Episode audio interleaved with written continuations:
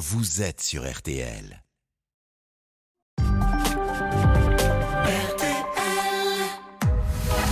22h, minuit 30. Parlons-nous. Caroline Dublanche sur RTL.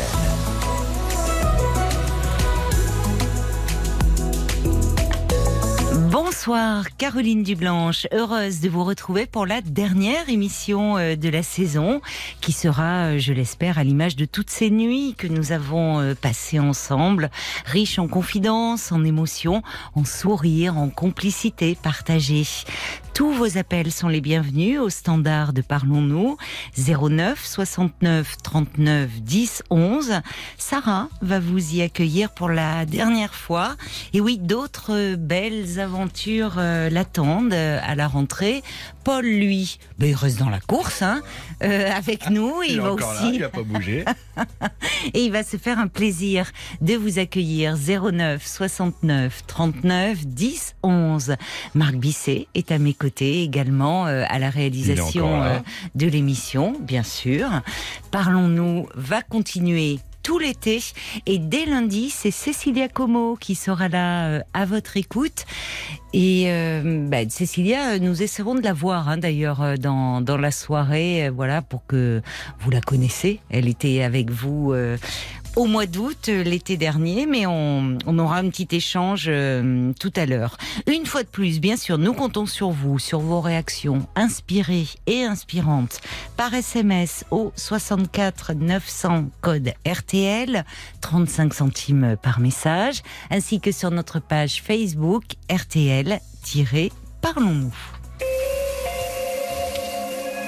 Un petit mot pour vous dire que euh, demain euh, va sortir la compilation Les artistes RTL 2022, la bande son idéale de votre été sur deux CD. Et tous les auditeurs qui vont intervenir euh, à l'antenne ce soir, eh bien, recevront euh, cette compile euh, en exclusivité. Et puis, ça va continuer demain. C'est-à-dire que tous les auditeurs qui interviendront demain dans les programmes à l'antenne recevront également cette compile. Bonsoir Anne Bonsoir Caroline. et bienvenue. Merci beaucoup. Merci de me, de me recevoir.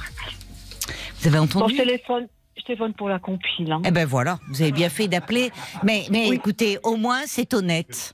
Et c'est ce que je dis, c'est le moment euh, d'appeler. Vous hésitiez peut-être encore, vous n'aviez même pas trop envie, vous étiez prêt à zapper. Ben oui, mais il y a une compile quand même, les artistes RTL 2022. Donc ça Ah bah, vaut, je- ça vaut vraiment le coup ce soir. 09 69 39 10 11. Voilà. Donc voilà, Anne, vous avez gagné la compile. Euh, au revoir alors. oui, bonne soirée. oui. Vous voulez quand Bon. même un peu me parler de votre euh, fiston, je crois. Oui. Oui. Oui. Je me pose euh, beaucoup de questions. Oui. Alors voilà, euh, mon fils est revenu euh, il a 35 ans. Il est revenu il y a, ça fait 8 mois. D'accord. Dans quelles circonstances est-il revenu ah, vivre est en- chez vous? Il est en couple. Oui. Il s'est mis en couple euh, avec, euh, avec une jeune femme qui a, qui a deux enfants, deux petites filles formidables. Oui. Et euh, donc, euh, il a eu un, ils ont eu un bébé ensemble. Et il l'a quitté au bout d'un mois. Oh non. Le bébé a un mois. Le bébé. Ah, euh, Un mois. là, alors, actuellement, il a. Il, non, donc le bébé a 9 mois, là. À huit mois. 8 mois. Oh non, Oui, il a neuf quitté mois. la jeune femme avec Oui. un bébé d'un Oui. mois Oui, oui.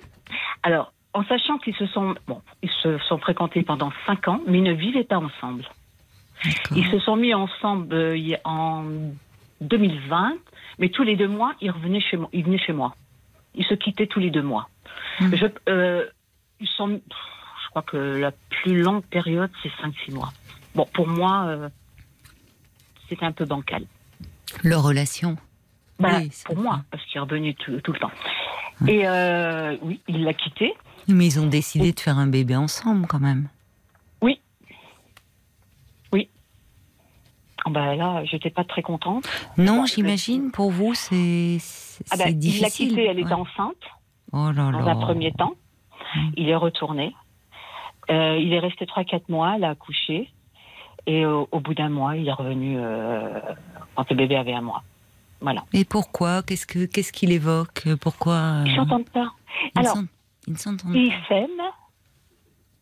Ils s'aiment, c'est ce qu'ils disent. Ils sont fusionnels, c'est ce qu'elle dit. Il va tous les jours chez elle. Il va en fin de matinée et il revient le soir. Ah, mais ils sont toujours ensemble alors. Mais je sais pas. Ben, quand je Bah, lui demande s'il va la voir euh, tous les Bah, jours. tous les jours. Ah ouais. Et hier, il a dormi chez elle. C'est la première nuit en huit mois. Et il est rentré. Ah. euh, je suis rentrée du travail, il était 17h, il vient de rentrer.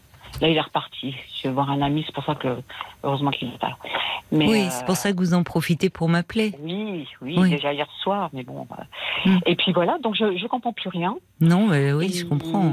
Quand je lui dis, mais tu es toujours euh, avec ta compagne, il me dit non. Il me, il me dit, je ne retournerai pas dans l'appartement. Bon, c'est un appartement euh, qu'elle habite et qu'elle a eu peut-être déjà, elle a déjà une vie dans cet appartement. Oui. Dans certains porte. Et donc, euh, attendez. Il arrive. Non, c'est le chat qui gratte. Il vous a fait peur, le chat.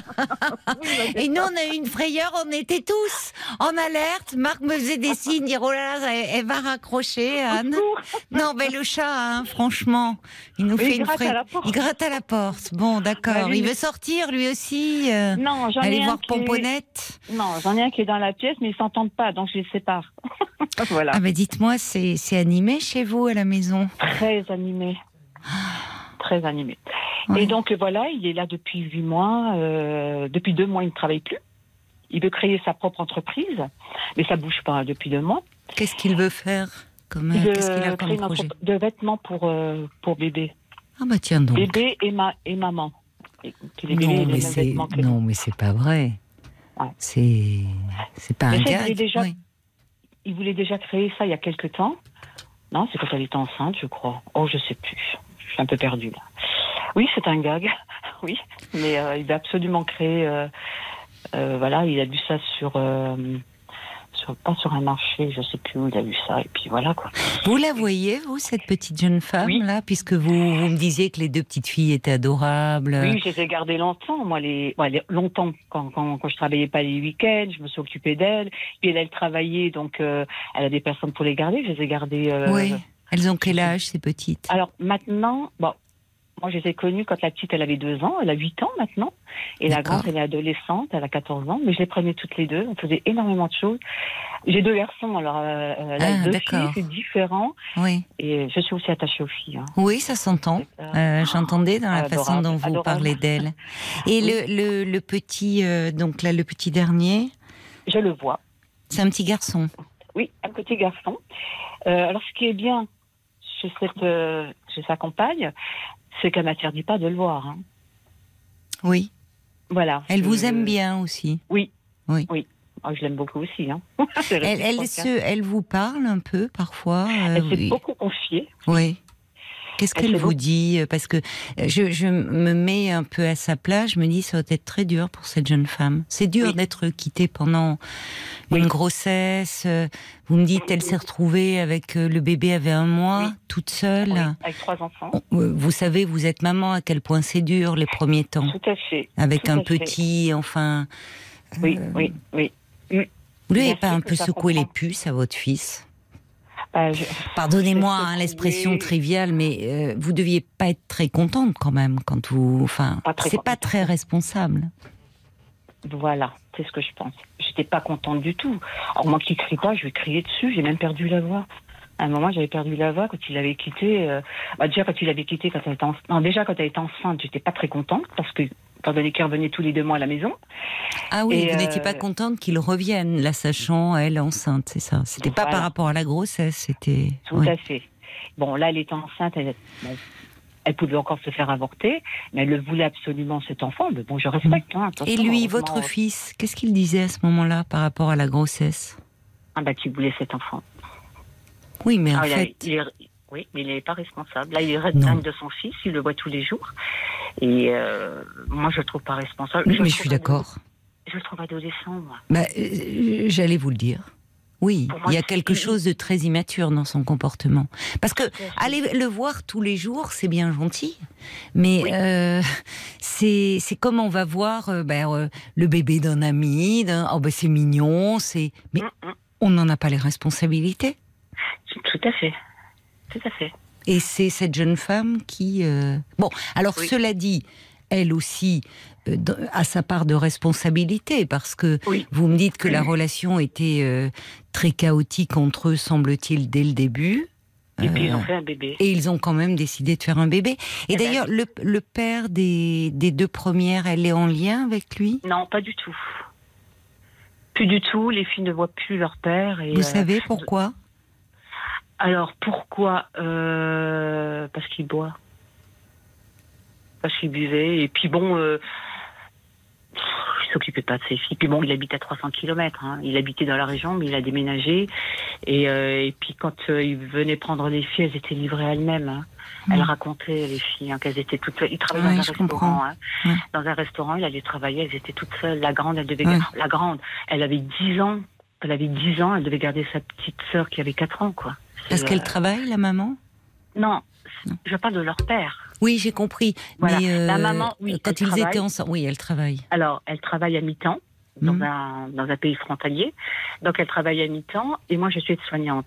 Donc, moi, je peux gérer un peu mes horaires, c'est-à-dire, bon, je l'ai beaucoup aidé. J'allais chercher les filles à l'école, donc au lieu de commencer à 7 heures, je commençais à 6 heures, j'avançais mes personnes pour pouvoir quitter à 11h30, aller chercher Mhm. les filles à l'école, leur faire à manger. Bon, Oui. euh, la dernière intervention, c'était la rue parallèle où elle habitait. Donc, ça causait pas de problème. J'ai dit, OK, d'accord. Hmm. Et après, j'allais les récupérer quand elle travaillait l'après-midi. euh, des fois, elle rentrait, il était 21h. Donc, le soir, j'allais récupérer. euh, je leur faisais prendre leur bain. Bon, j'étais à plat. Oui, je veux bien vous croire avec votre plat. boulot. Ah oui, ah oui, moi, j'en pouvais Mm. plus. J'en pouvais plus. Et euh, voilà. Et puis bon, les filles, comme elles aimaient venir chez moi, elles me réclamaient tout le temps. Donc le week-end, euh, je les prenais. Elles dormaient là, elles étaient heureuses. Puis je m'étais beaucoup, je me suis beaucoup, beaucoup plus attachée quoi, à ces filles. Hmm. Et puis, puis voilà. quoi. Bon, là, je les vois plus beaucoup. Elle se met dans une situation difficile à chaque fois, cette jeune femme. Enfin, ça, c'est bon, Mm. c'est son histoire Mm. à elle, mais elle a eu deux, deux filles avec un homme qui Oui. va mal, qui est alcoolique. Et, aujourd'hui, avec votre fils, Et le premier l'a quittée quand elle est enceinte. Hein. Oui, elle est dans une répétition terrible. Voilà. Dites-moi, qu'est-ce qui pourrait, puisque vous, vous êtes, euh, vous le connaissez, votre fils, il a 35 ans, Oui, euh, alors qu'il est père, que cette paternité ne lui a pas été imposée, euh, qu'il désirait cet enfant, finalement, il prend la fuite et il revient s'installer chez maman. Ouais. Et bon, comment vous... Il a toujours été comme ça, un peu par rapport aux, aux responsabilités, un peu, il a un peu fuyant, un peu immature. Comment vous expliquez ça? Alors, moi, j'explique ça, c'est que euh, il a fréquenté. Bon, ils se connaissent depuis 5 ans, non, ça fait 6 ans. Et avant de se mettre en. Avant de vivre avec elle, il a quand même, au bout de 4 ans, il gardait son appartement, il venait de temps en temps. Et des fois, quand ils étaient pas, quand ils étaient un peu, quand ils étaient fâchés, ils ne la voyaient pas pendant un mois. Donc, déjà, avant de se mettre ensemble, ils étaient comme ça. Il était comme ça. Oui, mais euh, moi je remonte bien avant dans l'histoire.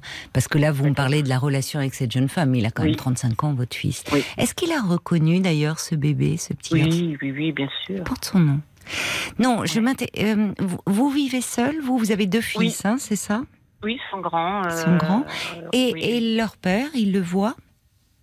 Oui, il s'entend très bien avec son père, mais il va jamais chez son père. Ouais, il va jamais. Tiens il le donc. voit. Il veut pas aller vivre chez son père. Son père lui a proposé, mais Bah, il veut pas. Enfin, il a Même 35 ans, hein. Mais c'est Oui. étrange. Il a Il veut pas aller chez 35 son ans, il travaillait, et Oui. son père lui propose d'aller vivre chez lui. Il veut. Pourquoi il prend pas un appart? Non, quand, quand il est venu chez moi, quand il est revenu chez moi, Oui, mais je vous repose la question. pourquoi il prend pas un appart? Ouais. Parce qu'il dit qu'il n'a pas les moyens. Ben voyons. Parce qu'il travaille pas. euh, il a, il a touché, il va toucher le chômage seulement maintenant. Mais quand il travaillait, je, je sais combien qu'il gagnait. Je lui ai dit quand il est venu chez moi, je lui ai dit là tu peux prendre un appartement. Et euh, non, il me dit j'ai des tas de choses à payer, mais je dis mais t'as pas de crédit, t'as rien du tout. euh. Et euh, voilà. Et puis il me dit qu'il a découvert. Et quand je lui ai dit ben, montre-moi ton découvert, il participe à rien, hein. il ne verse rien, ni à la nourriture, ni aux factures, rien du tout. Hein. Vous trouvez ça normal? Non, je trouve pas ça normal. Mais qu'est-ce que vous voulez que je fasse? Je peux pas le mettre dehors. J'ai pas dit de le mettre dehors. Oui. C'est votre enfant, mais votre enfant est aussi un père. Oui, je sais. Et qui, enfin, un père, non, il n'est pas un père en fait, il reste Non. un fils. Et c'est ça qui m'interroge. Qu'est-ce qui fait que dans son histoire, il reste dans cette position de fils? Et qu'au fond, il y a quelque chose en lui qui ne peut pas assumer euh, des responsabilités d'adulte et d'être un compagnon pour une femme mm, et d'être un père pour l'enfant qu'il a choisi d'avoir. Oui. Mais un enfant qu'on voit comme on pourrait voir le fils d'un voisin ou d'un ami, c'est mignon. C'est mignon Ah oui, c'est mignon un bébé. Tant qu'on n'a pas emporté les responsabilités, c'est la jeune femme qui se paie tout les nuits et autres. Oui, oui, Enfin, vous voyez. Bon, oui. qu'est-ce qu'il en dit son père de cette situation? Rien. Rien. Non, Ça l'interpelle pas? Non. Mais c'est étonnant. Non. Non. Et puis bon, quand il y avait des problèmes euh, avec sa compagne, quand il venait ici, euh, bah, même quand il s'est séparé, il fallait pas le dire. Ils, ont, ils, ont, ils ont caché tous les deux euh, du côté de ma famille. Euh, Attendez, j'ai pas compris. Qui cachait? Bah, Parce que là, je vous parlais de votre ex-mari, sa réaction, mais vous me dites Oui. qu'il fallait pas le dire. C'était que votre fils et sa compagne ne voulaient pas dire qu'ils s'étaient séparés? Oui, Oui, ils mais ça, il n'était peut-être à- pas très à l'aise. Mais non, mais je vous parlais du, du, du comportement de votre ex-mari. Non. Parce que lui, en tant que père, ça devrait l'interpeller. Mais il De voir son Ah fils qui finalement est dans cette impossibilité actuellement. J'espère que ça va évoluer. Mais actuellement, dans cette impossibilité d'être un père pour son enfant. Quel père il était, votre ex-mari? Irresponsable, ado. J'avais un troisième enfant. Ah, d'accord. Et, et mon fils, je pense que c'est la même chose. D'accord, oui. D'accord. Je, pense que c'est. Voilà. Il était, il- oui, il était. euh, quand vous dites que votre ex-mari était responsable euh, adolescent, c'est-à-dire euh, par rapport aux enfants ou dans, de façon générale par pas. rapport à la vie Il s'occupait pas des enfants. C'est moi qui prenais tout. C'est moi qui prenais tout en charge. Voilà. Il, il était incapable. C'est comme le. Une fois, j'avais posé la question quand j'étais toujours mariée. Est-ce que tu connais le nom, euh, je sais pas, des professeurs euh, de tes enfants? Non, il connaissait pas. Il allait jamais aux réunions de parents-élèves. Non, non. C'était un ado pour moi. Je Comment vous l'avez vous l'avez connu jeune Il avait quel âge? Oui, on avait euh, 19 ans. Et vous étiez jeune aussi? Oui. Oui, alors à mariée à 19 ans, à 19 ans, euh, l'immaturité, ça n'a rien de problématique, et même plus tard. Euh, mais et, donc à ce moment-là, bah, vous étiez, j'imagine, fou amoureux. Mais Oui. quand, quand vous êtes devenu parent, ça a dû être compliqué quand même pour vous? Alors, oui, c'était compliqué parce que vers l'âge de 30 ans, euh, on, on évolue avec les années. Bien sûr. Quand on reçoit des enfants. Mais lui n'avait pas évolué. Il stagnait. Il avait le même caractère, la même façon d'être euh, quand il avait 20 ans. Oui, c'est ça. Il n'a pas grandi. Il n'a pas grandi. Et pourtant, il est dans, il, il est dans la police, quoi. Il est dans la police. Oui. C'est intéressant. Ouais, Donc il ouais. symbolise le- la loi, l'autorité. Oui. Mais il n'est peut-être pas allé là par hasard, justement. Peut-être parce qu'il en avait besoin. Parce qu'il avait Je besoin d'un cadre. Ah non, mais il n'a pas évolué même dans cette branche. Hein. Il est resté toujours le même. Hein. C'est pour ça, quand vous me posez la question, qu'est-ce qu'il entend son père? Oui, je comprends. Oui, oui, mais mais il, pense rien, il ne lui dit rien. Oui, c'est ça. moi plutôt Eh oui. qui va dire à mon Oui. fils, euh, voilà. Mais lui, non. Il trou- Il trouve ça euh, normal ou naturel, je ne sais pas. eh oui, Voilà. Moi, j'ai divorcé suite à ça. hein. ça manque de père dans cette histoire.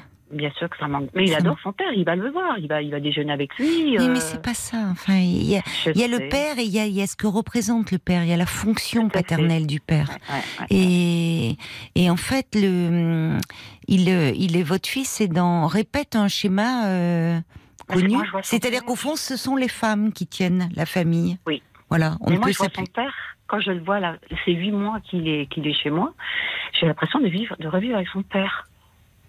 C'est bizarre, hein, ce que je vous dis. Ah oui. Et ça vous fait quoi? Ben, euh, je sais pas bien. Oui. Il a le même caractère. Et votre autre fils, Il est différent. il est différent? Il est. C'est un battant, c'est Oui. ben, c'est Oui. moi. C'est Ouais. C'est intéressant, oui, oui. Il a pris, il s'est construit euh, en, en identification à vous, l'autre, Ah, votre moi, c'est moi, Oui. c'est moi. c'est- Oui. Voilà, il est, il est super actif, il est, euh, voilà, il a peur de rien, c'est un battant. Oui. C'est un homme, voilà. Il est. C'est un, c'est enfin, un c'est- adulte. oui, c'est un homme, voilà. Voilà, c'est un homme, un adulte. C'est un homme qui peut être un, un, un mari, enfin un compagnon et un futur Bah, il, père. est, il, est, euh, Oui. il est, il est, et puis euh, tout pour la famille. euh, D'abord la famille, euh, voilà. Qu'est-ce qu'il en pense euh, de, alors du comportement, enfin de, de ce que vit son frère, de la vie de son frère actuellement? Mais c'est bizarre, c'est qu'ils se parlent pas en ce moment. Ils sont pas fâchés, mais il n'est pas au courant de sa situation. Moi, j'en ai pas parlé. Et pourquoi? Parce que je, bah, je pense que c'est son frère qui devrait lui parler. Non? Oui, mais vous voyez, finalement, ce, ça devient, ce, ce non-dit, c'est entretenir au fond. euh, Ah. euh, je suis d'accord avec vous. C'est Oui. de, de fait, ça, ça devrait venir. euh, de, de son frère, enfin, ça serait Bah, a fils 35 qui vit chez même, hein, vous de lui en parler. Oui. Mais le fait même qu'il n'en parle pas, c'est Oui. qu'au fond, il sait bien qu'il y a quelque chose qui ne va pas dans cette situation. Quand on se sent pas, euh, enfin, quand, quand tout est clair, quand on se sent à l'aise dans ce qu'on vit, bah, on en parle spontanément. Et surtout là, en plus, euh, il, il vient d'être papa. Enfin, vous voyez, il Oui. pourrait. Normalement, c'est un élément de fierté.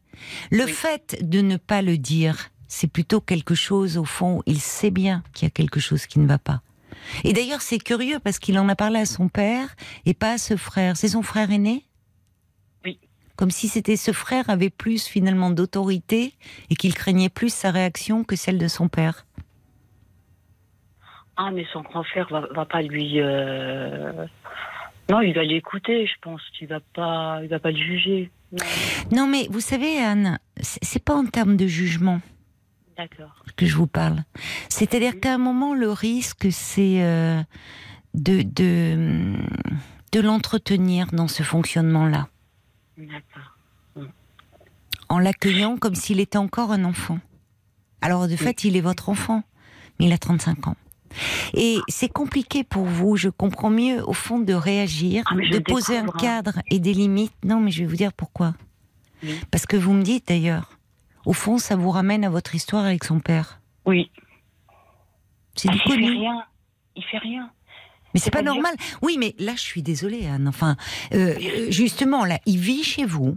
Ça montre Oui. à quel point il est resté dépendant de vous. Oui. Il est dépendant de vous, ce oh, garçon. oui. Ah Oui, oui. Hum. Bon. Et il me, il, il- me donne rien. hein. C'est naturel d'être là. Euh, il m'aide pas ou quoi que ce soit. Il passe même pas l'aspirateur. Moi, je travaille toute la journée. Oui, mais ne rien lui dire, c'est cautionner. J'arrête pas de lui dire et après ça, ça, ça monte. Oui, euh, mais j'entends. Vous lui dites, puis- que, voyez, c'est- ça me fait penser eh ben, à ces ados où, euh, où il faut leur dire X fois. Oh, ils sont pas, ils sont pas désagréables, hein, mais ça leur passe au-dessus de la tête. Vous D'accord. agissez avec votre fils de 35 ans comme si c'était un ado. Oh, écoute, tu pourrais quand même Ben, à un peu 15 ans. Oui, Il a- mais à 15 ans, à 15 ans, il avait les mêmes. euh, je le retrouve à 15 ans. Oui, mais il en a Je- 35. Oui, mais je lui dis. Je lui dis, mais pour moi, c'est un Oui, ado. mais- Tu- je, je me Oui, retrouve mais il se arrière. complaît. Il- euh, le problème, c'est que le risque, c'est la complaisance dans cette situation. Oui, Et la complaisance, elle se joue aussi parce qu'il y a un autre en face. C'est-à-dire Mhm. que, au fond, malgré vous, vous jouez un rôle dans cette histoire. Ah, mais j'ai déjà crié dessus. Non, mais hé, Ah. hé, Anne, vous n'entendez Oui. pas ce que je vous dis. Euh, parce que on, on crie pas sur un, il n'y a pas à crier sur un enfant de 35 ans. C'est pas Je vrai. sais. Normalement, il devrait être en âge de prendre ses responsabilités. Il ne peut pas les prendre. Donc, à un moment, c'est pas vous qui pouvez agir. C'est, il faudrait là que euh, le, le mettre euh, justement face à ce qu'il ne peut pas assumer, et non pas pour le juger, mais Oui. pour l'aider à grandir. Et le problème, c'est que en revenant chez vous, il se remet dans cette position euh, d'adolescent, et vous, il vous remet dans cette position de mère d'un enfant adolescent un peu opposant. Donc, vous n'êtes vraiment pas la mieux placée pour l'aider. D'autant plus au vu de son histoire. Moi, dans ce que j'entends, votre fils, il aurait grand besoin de voir un professionnel. J'arrête pas de lui Parce que justement, le ramener à sa responsabilité, c'est dire il y a quelque chose qui ne va pas. Quand il vous dit j'adore cet enfant, et il est sincère. Oui. Il est sincère, euh, il aime certainement beaucoup euh, ce, ce bébé, mais il aime, euh, mais comme comme un, vous voyez, c'est il, il va le voir un peu, il lui fait des bisous, il joue, il promène, il peut-être il change une couche, et mais Enfin, c'est, en fait, il, il ne, il ne sait pas être un père, mais parce que malheureusement, il a manqué de père. Et là-dessus, là-dessus, euh, alors je ne sais pas qui pourrait tenir ce discours par rapport à lui, parce que il est possible que ça évolue, ça. Parce que là, le risque, c'est qu'il, c'est que ça s'enquiste au fond. Il a 35 ans, il revient chez vous. Là, bah, je lâche mon job, j'ai un projet. Alors en plus, c'est intéressant son projet, créer une boîte pour vêtements pour enfants Mm. et bébés, avant de créer sa boîte, qui s'occupe déjà de sa compagne et de son fils?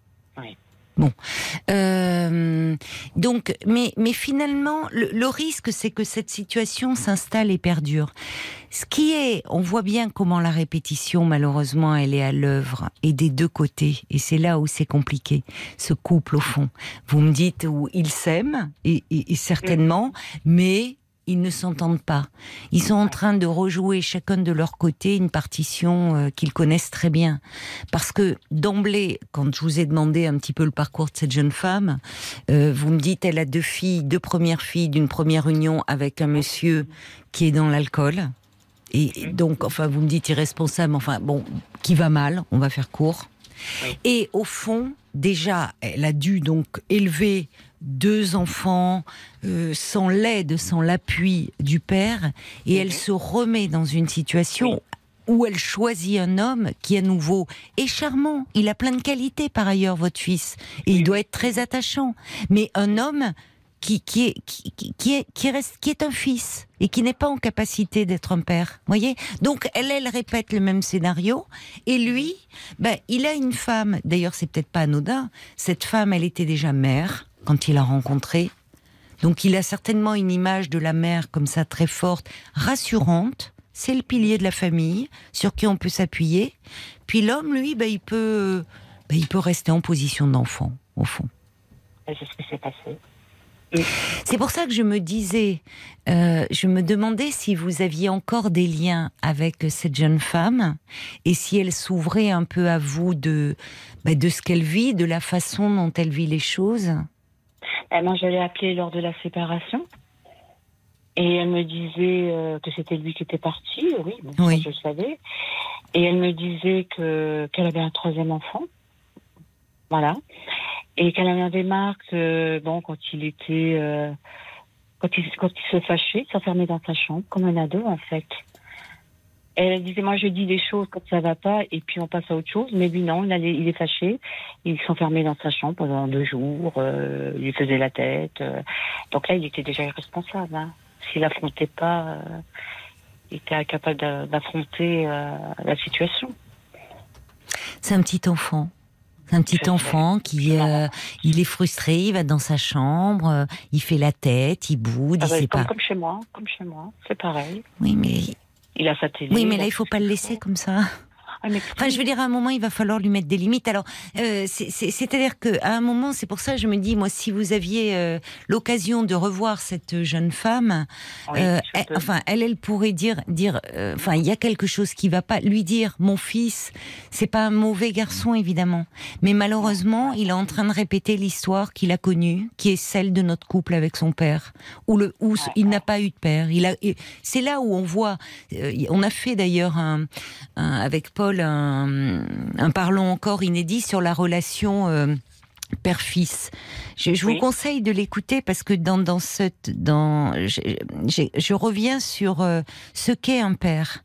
Il y a le père euh, réel qui est dans la vie de l'enfant, mais il y a aussi il- le père. Il incarne toujours plus que sa propre personne. Il incarne aussi, c'est ce qu'on appelle la fonction paternelle. Il incarne l'autorité. Il y a aussi des limites posées. Des enfants qui grandissent sans père, souvent ils n'ont pas de limites. En fait. C'est d'ailleurs intéressant que euh, votre ex-mari, il ait voulu aller dans la police, comme si quelque part il allait vers un milieu professionnel où là, euh, il y avait l'incarnation de la loi et de l'autorité. Cette loi qui ne savait pas s'appliquer, cette autorité à lui-même, ces limites qu'il ne savait pas se poser à lui-même. Donc, euh, il y, a, quelque chose dans, dans, dans cette histoire où, où, finalement ça pourrait venir de cette jeune femme. Le problème, c'est qu'elle-même, elle est dans une répétition. C'est terrible à dire, mais elle choisit toujours des hommes qui lui font des bébés, qui lui font des enfants, mais qui sont incapables de les assumer. Et donc, bon, elle, je ne sais pas quelle est son histoire. Ça interroge aussi sur la relation qu'elle a eue avec son propre père. Mais bon, on va pas, on n'est pas là pour remonter toute la chaîne. Mais en fait, il serait important ça pourrait venir d'elle, dire écoute, moi je veux pas continuer comme ça. Il faut qu'on aille voir quelqu'un. Allons voir au besoin un thérapeute de couple. Ah mais ils l'ont fait. Mais ils ont été que deux fois. Oui, mais enfin, deux fois, bah voilà, deux fois, c'est pas. Le, le, thérapeute de couple, il n'a pas une baguette magique. Hein. Et ils l'ont fait sur quelle base? C'est elle qui l'a demandé? Oui, oui, oui, elle l'a demandé depuis le début. Hein. Alors vous savez, cette jeune femme, elle pourrait dire, bon, il l'a reconnue, mais elle pourrait, elle doit être amoureuse de lui, mais elle pourrait dire, écoute, euh, moi, euh, passer comme ça l'après-midi, venir donner le biberon à ton fils et faire une petite balade au parc ou encore et puis repartir, non. À un moment, non. Soit tu assumes tes responsabilités, soit euh, je vais m'en occuper toute seule. Enfin, lui dire, euh, euh, je ne veux pas de ça. Parce qu'il va falloir qu'il rencontre des limites. Je suis désolée, hein, je hausse un peu le ton, mais il y a, y a, quelque non, chose qui est. Je, enfin, je trouve. Je, en fait, je vais vous dire, oui. je trouve ça triste. Au fond, je trouve ça triste. Je vais vous dire pour qui? Pour votre fils? Alors, en premier lieu, non. Je vais mettre pour cette jeune femme qui se met dans une situation impossible. Pour ce bébé là. Oh oui. Pour ce bébé, oh pour ce petit garçon qui a rien demandé, pour votre fils qui est en position d'enfant. Et en fait, je me dis, euh, je suis pas fataliste parce que euh, on peut, euh, on peut, avec l'aide d'une thérapie, il pourrait grandir votre fils, il pourrait prendre conscience. Mais pour cela, il faudrait le mettre face à, à ce qui à ses incapacités, face à ses défaillances. C'est pas un jugement, mais finalement là, c'est confort pour lui. Vous lui offrez le gîte et le couvert, il est chez vous comme quand il était ado, et puis en même mmh. temps, il a le côté, il peut dire, moi, ben, j'ai ma femme, mon bébé, vous voyez? Donc, comme, mais, mais en fait, il n'assume rien. Donc, la situation, elle peut durer moi. longtemps. Oui, mais j'en ai déjà parlé. Je lui ai déjà dit qu'il était responsable, qu'il n'était pas euh, adulte. Mais je, je, ben voilà, euh, il se vexe, quoi. Il, il hausse le ton, laisse-moi tranquille. Il n'accepte pas quand lui disent les choses. Oui, mais alors peut-être. Je suis. Il je suis. Pas. Oui, mais moi je pense qu'à un moment, ça fait huit mois qu'il est là déjà. Oui. Mm. Mais moi je pense qu'à un moment, il va falloir lui donner une deadline. Parce que, à mon avis, dans 5 ans, il est encore là, votre fils. Hein ah non, non. Ah, bah, pas de malheur, hein. bah, bah, bah, pourquoi? Bah. Pourquoi il serait pas là? C'est très facile ah, pour lui. Euh, C'est oui, très confortable. Ah oui, mais moi, j'en peux plus. Eh ben, il va falloir lui dire. Vous avez quelqu'un dans votre dit. vie? Vous avez quelqu'un? Bah non. Ben, ça serait non. bien que vous trouviez, vous ayez quelqu'un. J'y ai pensé. ça serait. Enfin, je vous dis ça. Là, je me Mais mêle de ce qui me regarde pas. Mais vous Non, voyez, c'est, vous auriez quelqu'un, peut-être, il y aurait un homme dans votre vie. Ça serait peut-être moins facile la cohabitation. Ça se passerait pas comme ça. Vous voyez, voilà. Bien sûr. Ouais, ouais. Ouais. Donc non, je vous dis ça, bien sûr. Je je, je dis pas de le mettre à la porte du jour au lendemain. C'est pas ça que je veux vous dire. Mm, mm, mm. Mais peut-être en posant des jalons, en lui disant écoute. Et justement, sans agressivité, en lui disant écoute, cette situation elle est bonne pour personne. Euh, vous pouvez parler de vous. Oui, oui, mais il va falloir lui dire. Oh, euh, J'ai déjà parlé de moi. Oh là là, oh que oui. Mais oui, mais alors qu'est-ce qu'on fait? On baisse les bras? Si Non, vous m'appelez ce fois- soir, c'est bien que.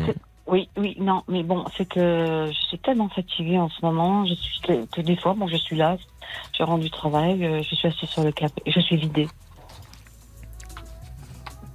Bon. Des fois, je, je suis, je suis vidée. Quand je reprends un peu de force, bon, j'essaye de. de on- Bah alors, allez parler vous un peu.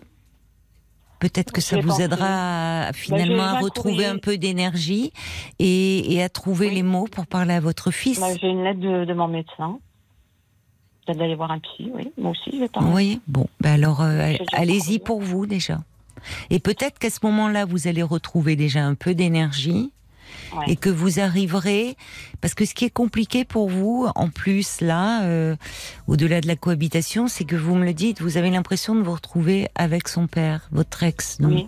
Donc vous êtes englué dans quelque chose qui fait que vous ne, c'est trop emmêlé. Voyez, c'est trop Oui. confus, et donc vous n'arrivez pas effectivement à lui parler, à trouver les mots pour le moment. Mm, mm. Donc, commencez par vous, Anne. Commencez par vous. Puisque vous avez la lettre de votre médecin traitant, euh, allez voir quelqu'un. Parce que ce manque d'énergie, c'est peut-être que tout ça vous déprime beaucoup. Euh, oui, j'ai Bon. jamais été comme ça. Bon, alors il faut, il faut vous occuper de vous. Voilà, déjà par le biais de mon travail, plus euh, non, je suis vraiment. euh, Bon, alors faites-vous aider. Oui. Vous voyez Et comme ça, C'est dur à trouver. J'ai téléphoné. Il y, a- il y a une liste d'attente. Il faut attendre deux mois. Donc. euh, vous avez téléphoné où? Bah, euh, Dans un centre médico-psychologique? Ah non. Non, dans des psy libéraux? Oui, oui, oui. Ça peut être un peu long, c'est vrai. Oh, c'est très long. Ça peut être un peu long, mais écoutez, euh, de toute façon, le temps passe. hein. Plus vous allez repousser, vous pouvez Oui. prendre un rendez-vous à la rentrée. En attendant. Dans deux voilà. mois, ça mène à la rentrée. Voyez Oui, oui, Et pour vous, ça pourrait déjà vous donner un horizon. Oui. De dire, bon, là, il y a l'été, partir peut-être un peu... euh, Non, voyez, je vous- pars pas. Bon, vous ne partez pas, mais au moins à la rentrée, euh, vous dire voilà, je m'occupe de moi et je vais faire en sorte d'aller mieux. Donc prenez-le le rendez-vous. Moi, je pense que tant que je serai dans cette situation, je serai pas bien. Ben oui, mais justement, il faut en sortir. Et ça va passer par euh, le fait que là, j'entends bien, vous n'avez pas d'énergie, vous n'arrivez pas à poser de limites, vous n'arrivez pas à dialoguer. Donc il faut vous occuper de vous, récupérer de l'énergie pour aller mieux. D'accord? Bon. Bon courage alors, Anne. Merci, Caroline. Merci de vos conseils. Bonne soirée. Au revoir. Merci à vous aussi. Au revoir. Jusqu'à minuit 30, Caroline Dublanche sur RTL. parlons-nous. Vous êtes bien sur RTL. Parlons-nous sur RTL, la houle. 22h, minuit 30, Parlons-nous. Caroline Dublanche sur RTL.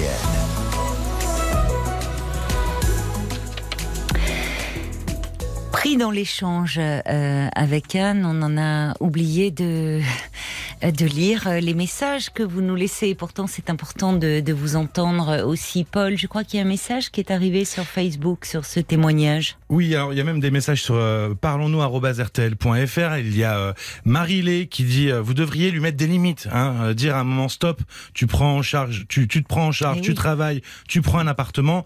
Vous vous travaillez, il est blanchi, nourri, logé, sans retour. Lui donner une date limite, voilà deux, trois mois et après tu te débrouilles. Mais battez-vous parce que vous êtes chez vous. Euh, bon courage, dit Marie-Lé. Et puis il y a aussi le valet de cœur qui, qui écrit toute rééducation à la vie est douloureuse. Votre fils Mmh. doit avancer par ses prises de conscience et non grâce au superbe déambulateur que vous êtes à ses yeux. C'est en tombant qu'on apprend à marcher Bien et votre fils doit réapprendre à marcher. Trop aider est souvent pire que de lâcher la main qui se tend. Il a tout dit, hein, le valet de cœur, avec des images, effectivement, euh, merci, qui sont très parlantes. Oui, oui, c'est ça. C'est-à-dire que là, en l'état, rien ne bougera. Donc, euh, bon, Anne nous l'a dit à la fin de notre échange. Je crois que vous, comme moi, on avait du mal à comprendre au fond cette inertie. Oui, elle nous donne la clé à la fin de l'échange en disant qu'elle-même est épuisée, ne va pas bien, qu'au fond ça la ramène au couple qu'elle a vécu avec euh, son père, un boulot aussi d'aide-soignante très prenant. Donc, bah, qu'elle commence à s'occuper d'elle et on espère qu'elle pourra euh, parler à son fils et lui mettre euh, des limites. Alors il y a Bob le timide qui dit moi le témoignage d'Anne me rappelle un autre témoignage d'une auditrice passée la semaine dernière. Le fils était reparti vivre euh, chez sa mère, dormait sur le canapé, alors que celle-ci était dans un deux pièces. Oui, je me souviens très bien. Et que finalement, euh, euh, le, le canapé lit était en permanence déplié dans le salon. Euh, elle pouvait pas ouvrir les fenêtres quand il faisait très chaud la nuit parce que ça le gênait. Enfin, c'était surréaliste. Elle était plus chez elle, quoi. Oui, et c'est une situation qu'on voit de plus en plus aujourd'hui. Jusqu'à minuit 30, Parlons-nous. Caroline Dublanche sur RTL. Alors, je vous disais que moi, je serai en vacances à partir de ce soir, mais que Parlons-nous va commencer, euh, va continuer tout l'été et que Cécilia Como sera à vos côtés euh, dès lundi prochain. Et elle est avec nous, Cécilia. Bonsoir, Cécilia. Bonsoir Caroline et bonsoir à toutes vos auditrices et auditeurs. Merci beaucoup euh, d'être avec nous. Je suis ravie de vous parler parce que on ne se connaît pas. euh, Mais Caroline, c'est intimidant hein, finalement. Je suis à la place. Non, non, mais je, je m'y attendais en fait. hein. Je me suis dit, je vais être à la place des auditeurs et je confirme, hein, c'est un peu intimidant. C'est intimidant d'attendre euh, au. Oui, mais je, je De vous vous comprends. parler, de vous avoir, Oh d'avoir cette voix. Mais si, parce que c'est une voix qu'on entend à la radio et puis d'un seul coup, vous voilà dans mon téléphone. Il y a quelque chose. Ah, c'est d'assez, euh, amusant. Eh ben, ouais. écoutez, ben, c'est une situation, c'est intéressant on est- d'être du côté de la, de l'autre Ah ouais. côté de la barrière, Oui, un Oui, peu oui, finalement. hein, ça permet de, de mieux, de mieux comprendre. Je dis qu'on ne s'est jamais rencontrés, mais je vous ai euh, écouté et je vous ai trouvé euh, formidable euh, Merci. avec les auditeurs et je pense qu'ils vont être ravis euh, de vous retrouver. Euh, eh bien là, à partir de, de lundi, vous vous sentez prête? Bah, écoutez, prête et puis prête à les retrouver aussi parce que ça a quand même été une formidable expérience Oui. euh, au mois d'août, hein, très différente quand même de l'exercice en cabinet parce que Je vous confirme. ah oui, j'ai, j'ai- et puis j'ai, à la fin, je me suis fait quelques réflexions en me disant tiens, c'est- la différence, elle se situe aussi sur le fait que dans l'émission, on crée une relation humaine sur un temps court. Oui. Il y a un contact intime qui est quasi immédiat en fait. Hein. On prend la main de l'auditeur dès le départ et Mhm. on crée une alliance très vite et Oui. souvent très forte. Il y a aussi la différence de la confidentialité, hein, parce qu'au cabinet, personne n'entend. C'est certain. À la radio, euh, il y a des dizaines de milliers de personnes qui sont autour, en fait, à l'écoute. Et qui Et puis- interviennent et qui et voilà. Exactement. Il y a aussi cette notion euh, très, très, très propre à l'émission de la coopération, en fait, des auditeurs. Oui, Ça m'a un peu fait penser aux thérapies de groupe. Oui, euh, où- oui, où oui. L'expérience des autres, en fait, euh, nourrit complètement les échanges. Et puis l'expérience des auditeurs, elle a totalement alimenté mes propres conseils. hein. Ah oui, mais ça, je vous rejoins complètement. C'est vrai que parfois, pris dans l'échange avec une personne, on oublie, on est euh, sur un angle et hop, il y a une ouverture à travers une réflexion d'un auditeur. Et, euh, et, et c'est vrai que c'est vraiment une vraie euh, collaboration. Je dis on l'a fait ensemble et j'aime bien votre image de la main parce que je dis moi souvent cette émission on l'a fait main dans la main. Et en cela il est clair que c'est très différent euh, de l'exercice en cabinet.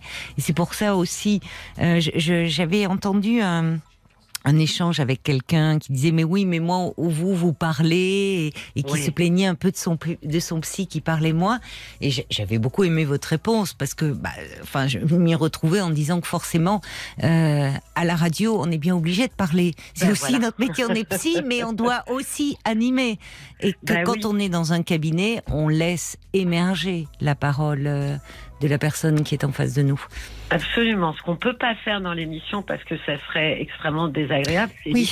le silence s'installer. Marc, Donc, déjà, il n'a pas beaucoup de cheveux, mais alors là, il s'arracherait le peu qui lui reste si on laissait des silences. euh, voyez Voilà, ben oui, oui, oui. Donc c'est aussi une différence, c'est que ça m'oblige aussi à, à, à- à prendre la parole là où parfois, hein, je, si on avait été juste euh, euh, deux, j'aurais laissé finalement le Oui. silence. Mais bon, Oui. ça crée d'autres opportunités aussi.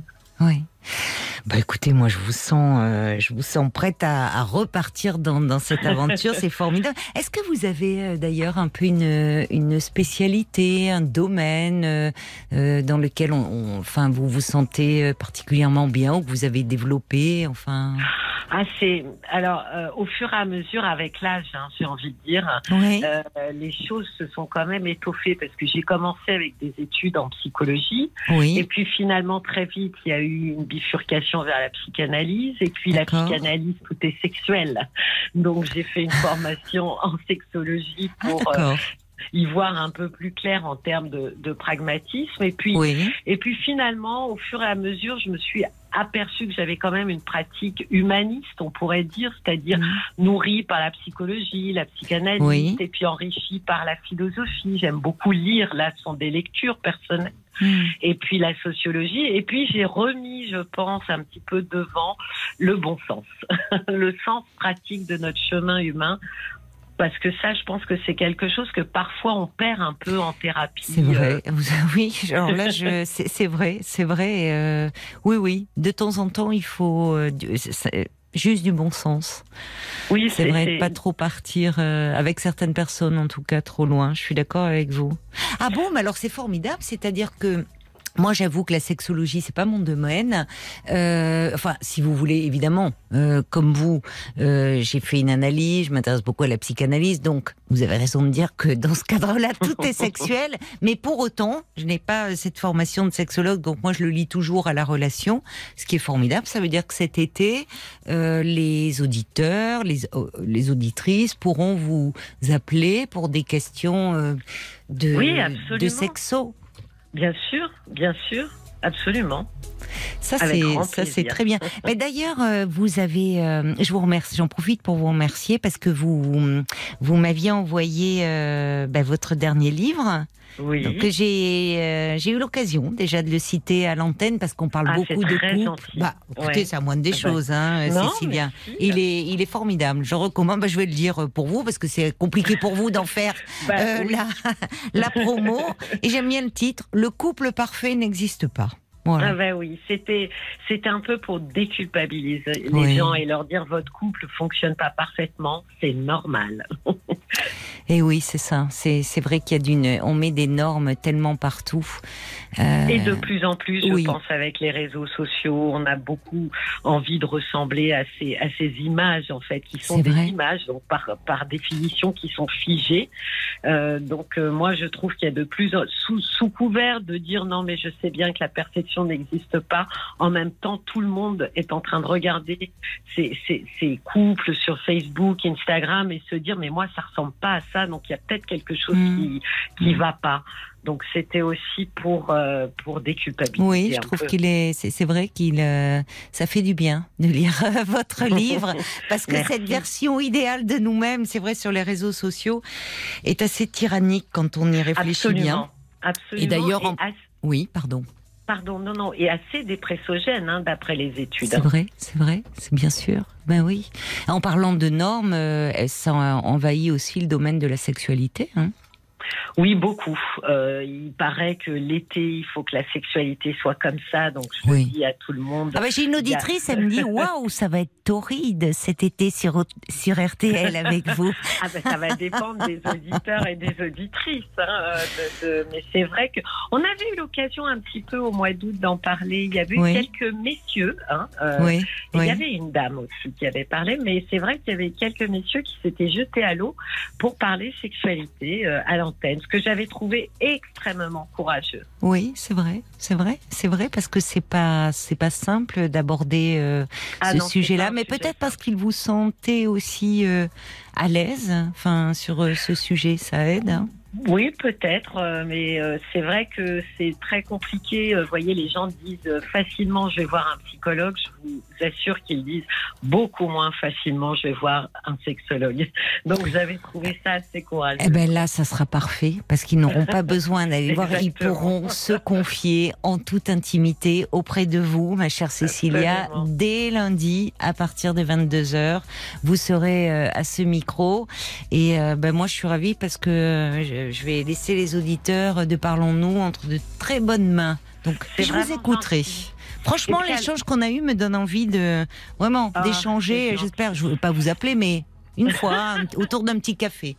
Ah bah avec grand plaisir. Moi, je veux vous dire quand même que je suis extrêmement heureuse, ça c'est sûr, mais je suis quand même extrêmement flattée, euh, vraiment Caroline, de garder votre fauteuil au chaud durant vos vacances. C'est Voilà. gentil, Merci hein, c'est gentil. Mais merci beaucoup, hein, Cécilia. Et puis alors vraiment, eh bien, un bel été avec euh, les, les auditeurs euh, de Parlons-nous. Je vous embrasse. Beaucoup, Au revoir, moi. Cécilia. 22h, minuit 30. Parlons-nous. Caroline Dublanche sur RTL. Si vous nous rejoignez, c'est un plaisir de vous retrouver euh, sur RTL pour euh, Parlons-nous. Dernière émission euh, de la saison, mais Parlons-nous continue pendant tout l'été avec Cécilia Como, avec lequel j'ai eu le plaisir d'échanger juste avant les infos de 23h. Elle sera à vos côtés dès lundi prochain pour dialoguer avec vous. Jusqu'à minuit et demi, vous allez nous entraîner dans vos questionnements, dans vos histoires de vie, dans vos désirs de changement peut-être. Vous êtes les bienvenus au 09 69 39 10 11. Et avec l'aide des auditeurs qui partagent avec nous leurs réflexions, eh bien nous allons essayer de trouver des solutions ensemble pour euh, que vous envisagiez votre avenir plus sereinement.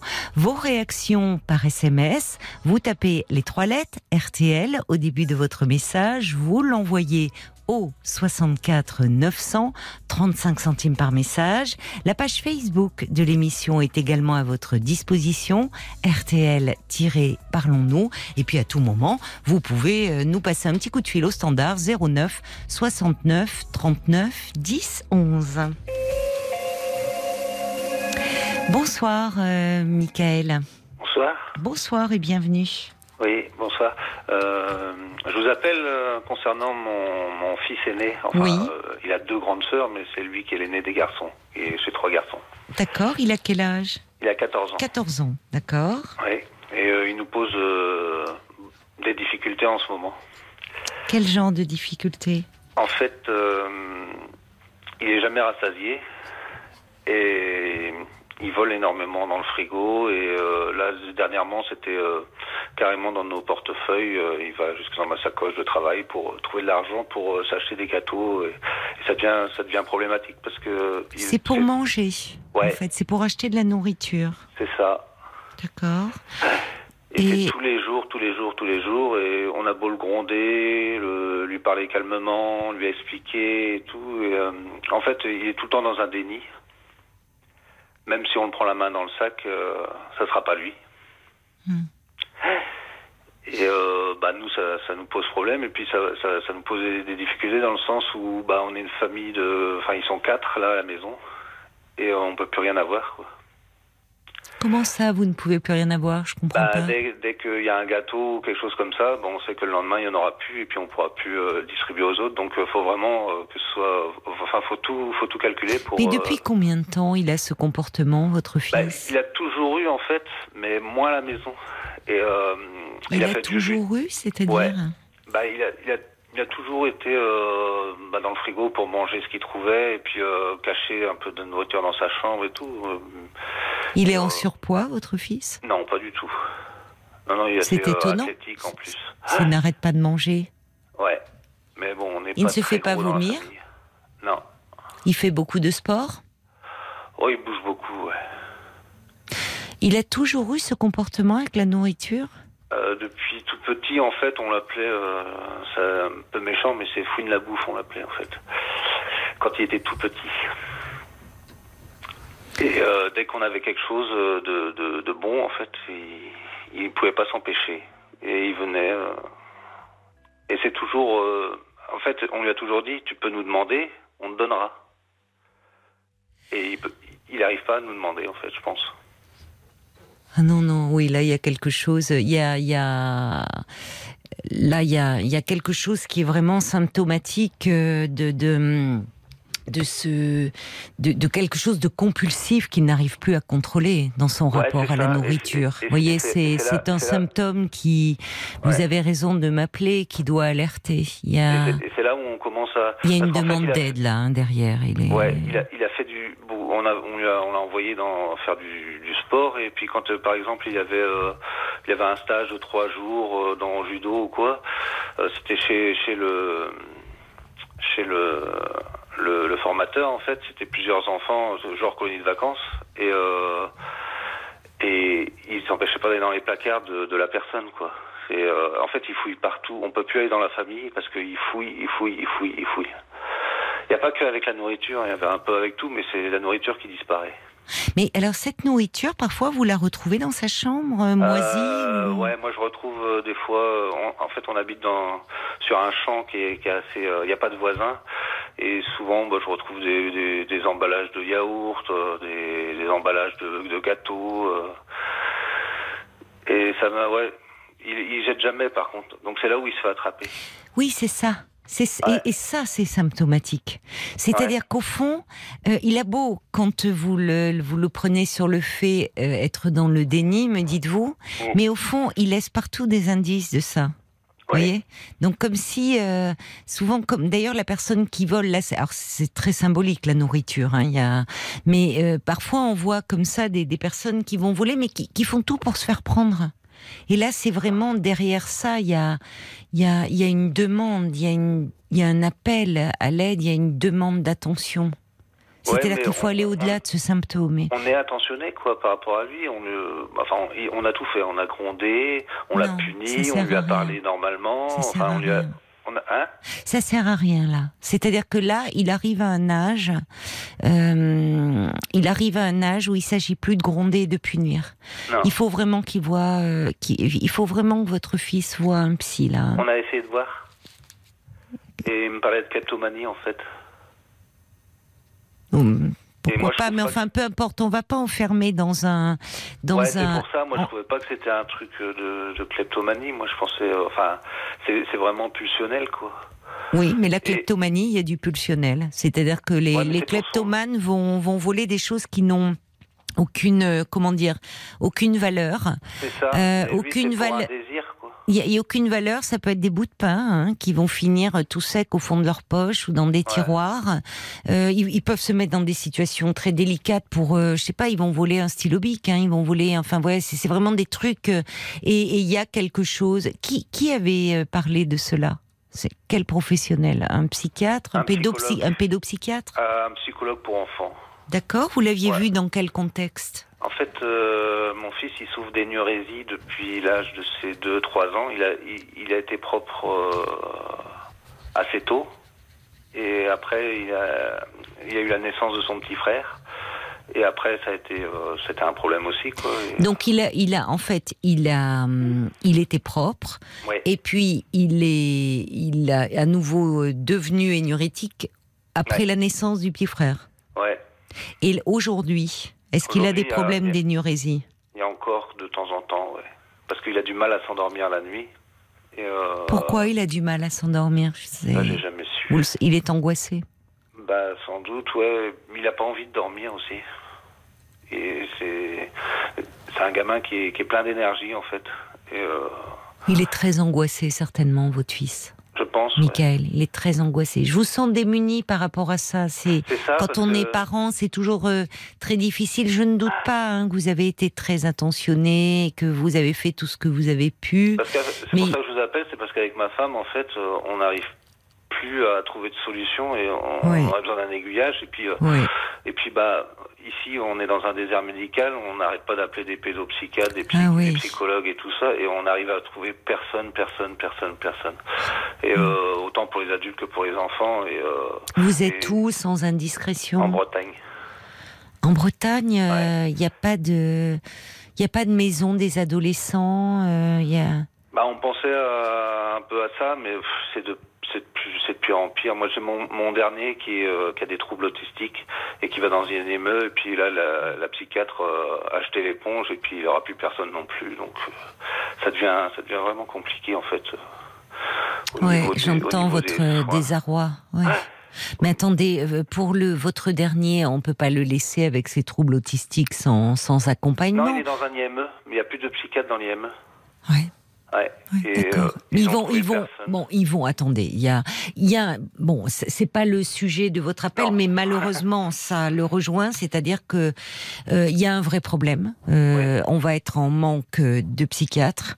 Ah. Euh, euh, enfin, on y est déjà. Euh, la psychiatrie, on parle de l'hôpital, mais la psychiatrie, c'est ça a toujours été le parent pauvre de la médecine et ça ne fait pas en s'améliorant. Et d'ailleurs, parmi les, la formation des jeunes médecins, des internes, euh, il y en a quasiment plus qui choisissent la psychiatrie. Donc, on va se retrouver avec une pénurie de médecins ça. psychiatres.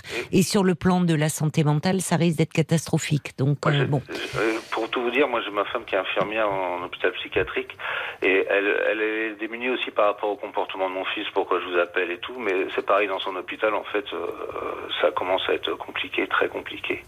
On est en train de faire intervenir des, des, des médecins d'étrangers, mais ils parlent des fois même pas la langue, donc euh, ça devient... Oui, ce qui est compliqué euh, pour prendre en charge une personne euh, qui va, qui va très mal. Et donc, euh, donc ma femme, elle, elle- en fait, c'est pour ça que je vous appelle, c'est qu'à un moment donné, on avait quelques aiguillages et tout, mais elle, est perdue aussi. Et puis je pense que de Mm. toute façon, comme c'est son fils, c'est pas possible. Mais oui, vous avez raison, Michael. C'est, elle est, elle est, elle est infirmière en psychiatrie et là, elle est professionnelle. Elle doit être très compétente dans son domaine. Mais là, là, elle est maman. Euh, Ouais. Vous voyez, on, peut pas être soignant euh, de son enfant. Euh, donc euh, c'est normal qu'elle soit démunie. Mais en revanche, dans le, étant donné le milieu dans lequel elle travaille, est-ce qu'il ne serait pas possible là justement de, euh, enfin d'avoir des adresses? Parce que votre fils là, il, il, il entre à un âge où, si vous voulez, il a, il a 14 ans, hein, c'est ça votre fils aîné. Donc euh, c'est des symptômes qui étaient euh, déjà là. Si Ouais. vous voulez, l'adolescence, il peut y avoir une flambée de tous les symptômes parce que à la- à l'adolescence, euh, tout comment dire, tout ce qui n'a pas été bien réglé au cours du développement de l'enfant ressurgit. On a essayé de régler ça. hein. Mais, Michael, j'entends votre désarroi et quelque part, euh, en arrière-plan, votre culpabilité. Je vous crois, hein, Michael? Je vous crois? Parce que ça. Vous je- enfin, vous, voyez, je, je- j'entends votre désarroi de parent ou en, en tant que parent, on est démuni. Et face aux symptômes que présente vo- votre enfant, je comprends que vous soyez démuni. Et c'est pour ça qu'il est important que vous fassiez appel à des professionnels, en fait. D'accord. Parce que c'est un gamin qui est, qui est pas méchant sinon. hein, Bah qui est, non. euh, Bah il a pas de méchanceté en lui. euh, quand et il est pas très fort à l'école, mais bon là, il va, il intègre une troisième prépa métier l'année prochaine pour parce que par contre, il a de l'or dans les mains. Il est très très visuel, très très. C'est euh, bien. Qu'est-ce qu'il veut faire? Il a un projet professionnel? Bah, depuis tout petit, il veut faire menuisier. Et là, Ah, euh, ouais. Là, C'est un beau coup, euh, métier. ouais, mais là, du coup, il a été voir dans, une porte ouverte et puis euh, Oui. la métallerie, ça, l'intéresse aussi. Mais tout ce qu'il fait, en fait, c'est, très, très carré, très. À chaque fois que je lui demande de, de travailler avec moi, euh, je suis même épaté, quoi, parce que euh, il a une, une vision en 3D qui est, qui est assez impressionnante et puis euh, Mhm. il, il est habile de ses mains, quoi. Hmm. Ça doit l'apaiser d'ailleurs. Et puis il y, a- il y a une dimension très créative et de voir ce qu'il euh, fabrique de ses mains. Ouais. Après, il est têtu. Quand on lui demande un truc, il, a, il, a, il, a, il a demandé, il a, il a pris de faire quelque chose d'autre. Oui, Bah, bon, c'est un Ouais. ado. C'est un ado. Ouais. Mais là, vous dites, de- depuis quelque temps, il y a des vols de- d'argent aussi, c'est ça, dans votre Et, sacoche euh, ouais. Et ça, par contre, je supporte plus parce que moi, je fouille pas dans leurs affaires. Je suis, enfin, j'ai l'impression d'être. euh, j'ai- J'aime pas qu'on fouille euh, dans, dans, dans les miennes, quoi. C'est, euh, je, je supporte pas ça. Et là, il y a eu des clashs, en fait. Comment il réagit quand vous lui dites euh, Et il est comme un caillou, en fait. Il réagit plus. Oui. Ouais. Il est perdu, il sait pas quoi dire en fait. Non. Oui. Non, non, et puis, euh, et puis moi je lui dis, je, je fouille pas dans tes affaires, moi je fouille, enfin, c'est mon jardin secret, c'est même ma sacoche, enfin, c'est pas, c'est rien, c'est mon truc de travail, mais c'est, à moi, c'est, tu, tu t'introduis dans, enfin voilà. Oui, mais pour lui, il, il le fait pas dans le sens d'une intrusion. Il y a finalement, ce que je constate, c'est qu'à chaque fois, encore une fois, il se fait prendre. Ouais. Et Voyez des fois, bah, en fait, c'est dans ma sacoche, des fois, j'ai, des petits gâteaux que je me prends pour aller au travail ou quoi, et c'est là où je vois aussi qu'il y a des disparitions. Comment et, ce comportement par rapport à la nourriture, ça a commencé Vous avez des souvenirs de à quel moment ça a commencé un peu? Un souvenir précis, non, mais euh, je vous dis, quand il était tout petit, euh, dès qu'il il sentait quelque chose qui était bon dans la cuisine, un gâteau, quelque chose comme ça, euh, et, et c'était le premier qui arrivait, quoi. Oui, mais ça, bon. Les enfants euh, sont attirés par les gâteaux, les sucreries, les bonbons, euh, voilà. Mais, mais de là à, à- à- à dérober une nourriture auquel il a accès, comme les Ouais, autres en enfants. Enfin, vous le, il n'est pas privé de nourriture. Non, non, voyez non. Donc, ce, ce ce sens-là, comme s'il y a quelque chose d'ailleurs. En fait, il ne peut pas réagir quand vous le grondez. C'est pour ça que je vous disais, c'était pas, je vous mettais pas du tout en accusation, évidemment. Je comprends bien que vous soyez très démunis. Quand je vous disais, ça sert plus à rien de le gronder. Parce qu'au fond, il est au fond, il doit être très malheureux de ça. Il doit beaucoup s'en vouloir. Vous savez, il y a, il y a quelque chose certaine, enfin, il y a, ça m'évoque quelque chose de très compulsif, dans le sens où il ne peut pas s'empêcher de le faire. Il sait que c'est pas bien. Il a dit Il à sa sait- maman l'autre jour. Oui. Il a dit quoi à sa maman? Euh, il a dit euh, je peux pas m'empêcher de faire. Et Voilà. par contre, il a une grande sœur qui vit plus avec nous et puis qui était un peu dans ce dans cette euh, truc-là et puis il disait je trouvais ça chouette parce qu'elle avait tout. Et, euh, Elle avait tout, c'est-à-dire, euh, qui Bah, était un peu on- dans ce truc-là. Je comprends pas ce que vous voulez bah, dire. qui était dans la dérobade euh, quand il y avait quelque chose de bon au frigo. Elle se faisait engueuler euh, cinq minutes et puis après bah il dit bah au moins elle, elle volait mais euh, elle se faisait plaisir quoi. Oui, mais ça interroge. Hmm. Sa grande Comment ça se passe, longtemps. la nourriture? Enfin, qu'est-ce qui se passe d'aller euh, qui, qui cuisine? Il y a quelqu'un qui cuisine? cuisine. C'est vous qui cuisinez? Ouais. D'accord. Et je, je cuisine toujours euh, pas mal de quantité, quoi, parce que moi je suis un gros mangeur aussi, en fait. Donc, euh, Vous êtes costaud? Euh, je fais 85 kilos pour 1m80. Je, des Non, fois, je bah non, ça 90 va. kilos. Non. Ouais. Vous, vous n'avez vous-même, est-ce que vous avez eu des, des troubles avec la nourriture, un peu de type boulimie ou autre? Non? Jamais, parce que Jamais. chez mes parents, euh, j'avais tout ce que je voulais. Enfin, mon, père était pas là. Et euh, Hmm. ma mère euh, s'occupait beaucoup de ma sœur qui a 11 ans de moins que moi.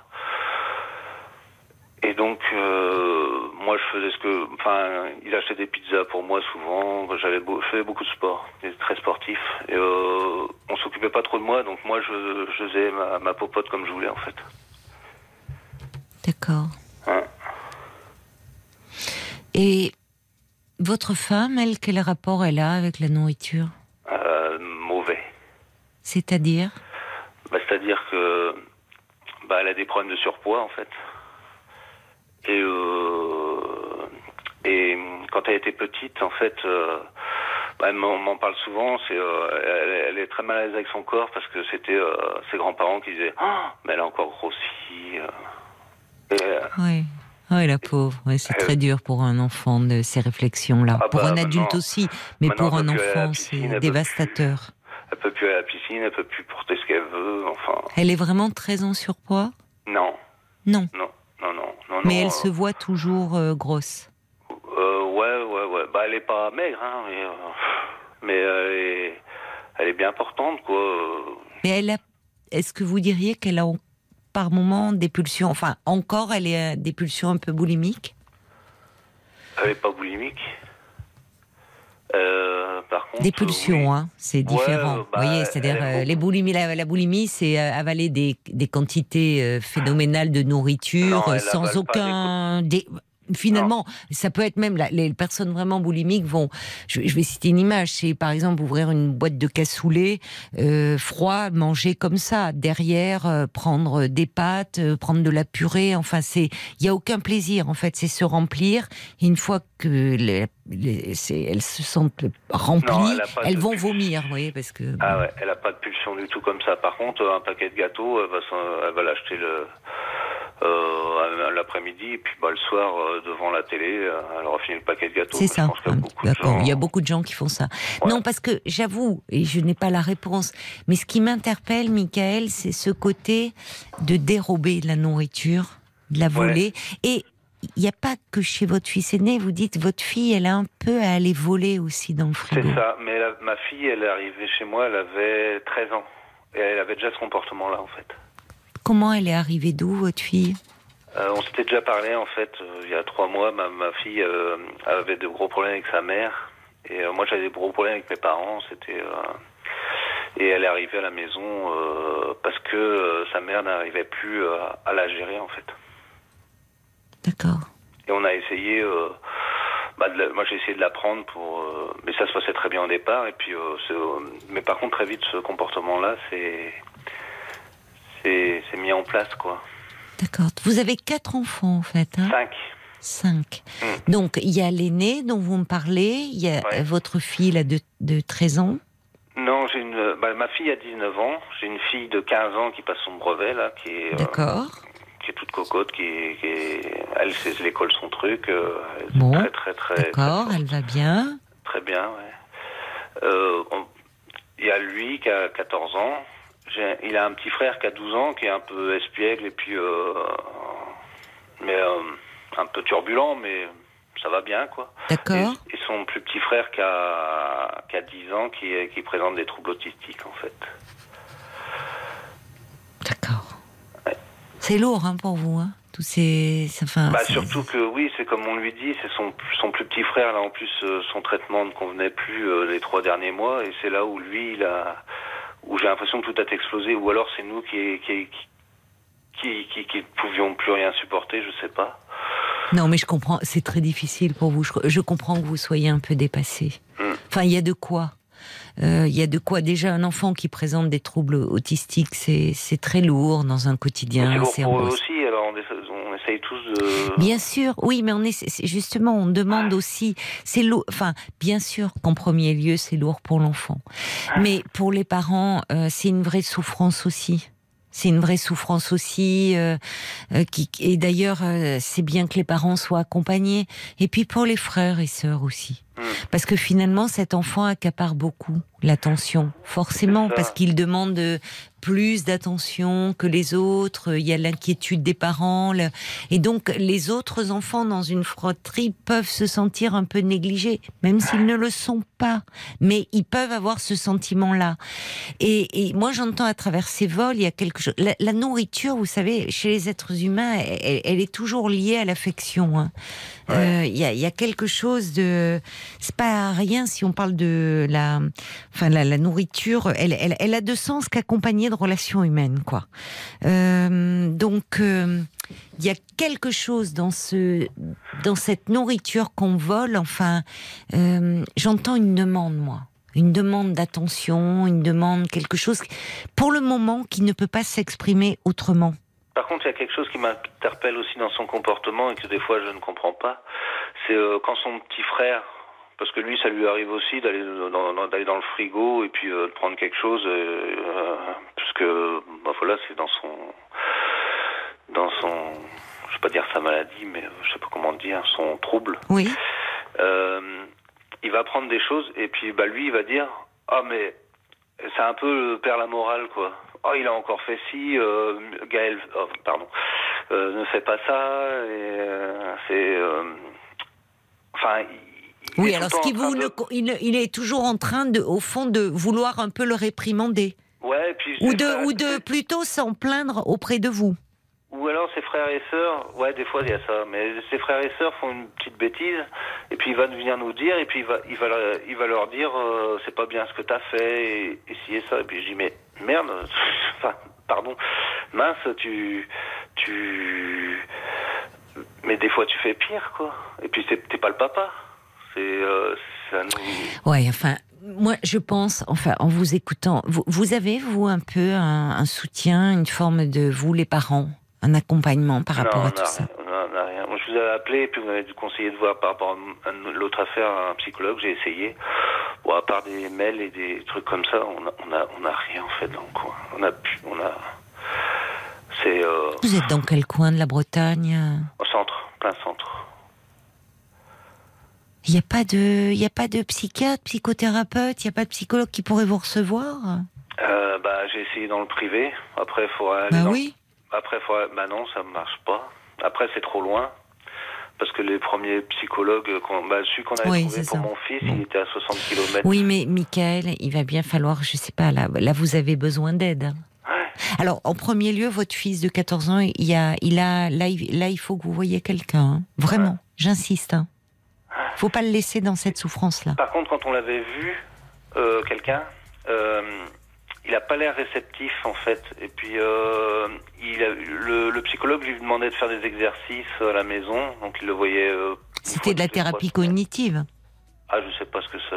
Bah, s'il y a des exercices à la maison, ça y ressemble. Thérapie comportementale, je veux dire.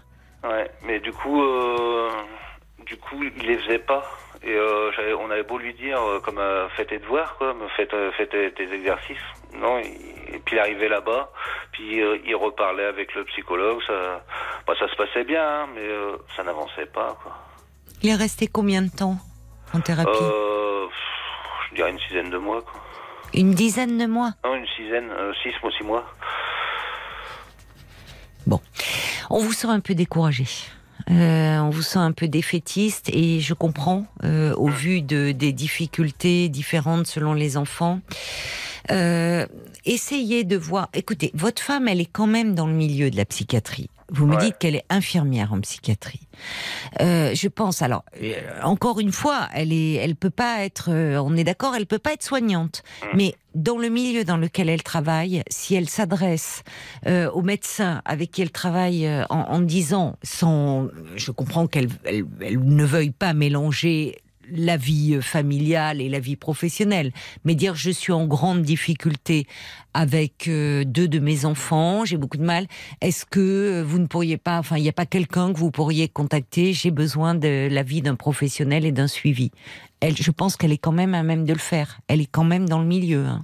Bah, C'est-à-dire que Non, mais Non, mais quand euh, on avait trouvé un pédopsychiatre euh, Ben, voilà. euh, pas loin, mais euh, euh, il, enfin, pour son hôpital, il, enfin, personne ne trouvait de compétent, quoi. Donc, euh, elle, a, elle a rejeté tout de suite le l'idée, en fait, c'est-à-dire à l'hôpital où elle travaillait, personne Ouais. ne trouvait ce pédopsie compétent. Et votre fils, comment ça Non, se passait euh, avec lui? il, il était euh, ah non non lui il, ben, il l'a vu qu'une seule fois en fait et puis bah en fait il, travaillait il était chef il était médecin chef dans l'hôpital où elle travaillait et il a pris son cabinet à lui Très bien. et et en fait euh, elle, elle en a eu vent de ses collègues et euh, elle me dit non on, on arrête avec lui tout de suite parce Mais que- pourquoi? Bah parce que c'était quelqu'un qui enfin qui, qui était plus dans la prescription que dans le que dans l'écoute quoi. Oui, mais euh, enfin bon, là, moi, je sais pas, je peux pas vous renseigner, mais euh, enfin, euh, tout ce que je peux vous dire là, Michael, par rapport à la pratique de, de ce pédopsychiatre, mais tout ce que je peux vous dire, c'est que là, euh, avec votre fils, il faut pas le laisser dans cette souffrance-là, hein, votre fils de 14 ans. Non, il y a une demande d'aide, il y a une demande d'attention, il y a, il y a une forme d'appel hein, à l'aide là. Et en fait, euh, je vous le redis, euh, je comprends que vous soyez excédé. On sent que vous, même par moments, euh, bon, il fait dans son comportement, il arrive à se faire prendre un peu en grippe. C'est-à-dire quand vous dites, bah lui, il vole de la nourriture, il me vole de l'argent, et puis il joue les pères la morale. Bon, je comprends que ça vous agace, mais ce que je veux vous dire, c'est que derrière son comportement, il y a un symptôme. Il ne peut pas faire autrement, il ne peut pas s'empêcher de le faire, il est dans quelque chose de compulsif et pour le moment il exprime avec des actes ce qu'il ne peut pas encore mettre en mots. Ce qui est d'autant plus compliqué à son âge, parce qu'à 14 ans, les adolescents, ils sont très en panne de mots, hein, surtout les garçons. Alors, peut-être renseignez-vous auprès des maisons des adolescents, ils travaillent en équipe, que votre femme redemande, il faut à tout prix lui trouver quelqu'un. Vraiment, il faut qu'il y ait un suivi. Parce que je vais vous dire aussi une chose, et cette fois-ci là, pour euh, quand même vous remonter le moral, et parce que c'est sincère, j'y crois, je vous disais qu'à l'adolescence, toutes les cartes de l'enfance, elles sont redistribuées à cet âge-là. C'est-à-dire que tout ce qui, dans le développement du petit enfant, n'a pas, n'a pas bien fonctionné, ça, ça se, re- ça se rejoue à l'adolescence. Ce qui est un moyen, vraiment, quand ils sont bien accompagnés, eh bien, que les choses se remettent en ordre et qu'ils puissent continuer leur développement. Surtout que votre fils, par ailleurs, eh bien, vous me dites, il a ce projet, il est très doué manuellement, il visualise très bien les choses, il peut être fier de ce qu'il fait, il a un projet déjà. Donc, vous voyez, tout ne va pas mal, loin de là. non bah non Bon, donc alors il faut il faut miser est sur ce cap-là. Et là, il faut l'accompagner par rapport à ce symptôme-là. Ne le laissez pas là-dedans. D'accord, Michael On va Je devoir vous demander conclure. quelque chose, Oui. par rapport à nous, ce qu'on doit, comment, la façon dont on doit se comporter euh, par rapport à tout ça, quoi, parce que on a été dans la compréhension, je vous dis, on a été dans la punition, on a, on, on est dans beaucoup de choses, et comme rien ne marche, euh, est-ce qu'il faut qu'on ferme les yeux, est-ce que, Michael, je- je- j'entends hein, que vous êtes un peu sous l'eau en ce moment et très dépassé. En fait, alors je vais vous le redire autrement. Euh, pour le moment, justement, vous, vous, vous, vous êtes trop démunis pour pouvoir faire quelque chose. Ce que vous pouvez dire à votre fils, euh, lui dire, écoute, on a compris, ta mère et moi, qu'il tu ne peux pas t'empêcher de faire autrement. C'est pas grave. On va essayer d'aller voir quelqu'un dont c'est le métier, euh, d'écouter euh, des, des, des enfants, des ados comme toi qui sont en difficulté et qui va t'aider à donner euh, du sens à tout ça. Et c'est pas grave au fond.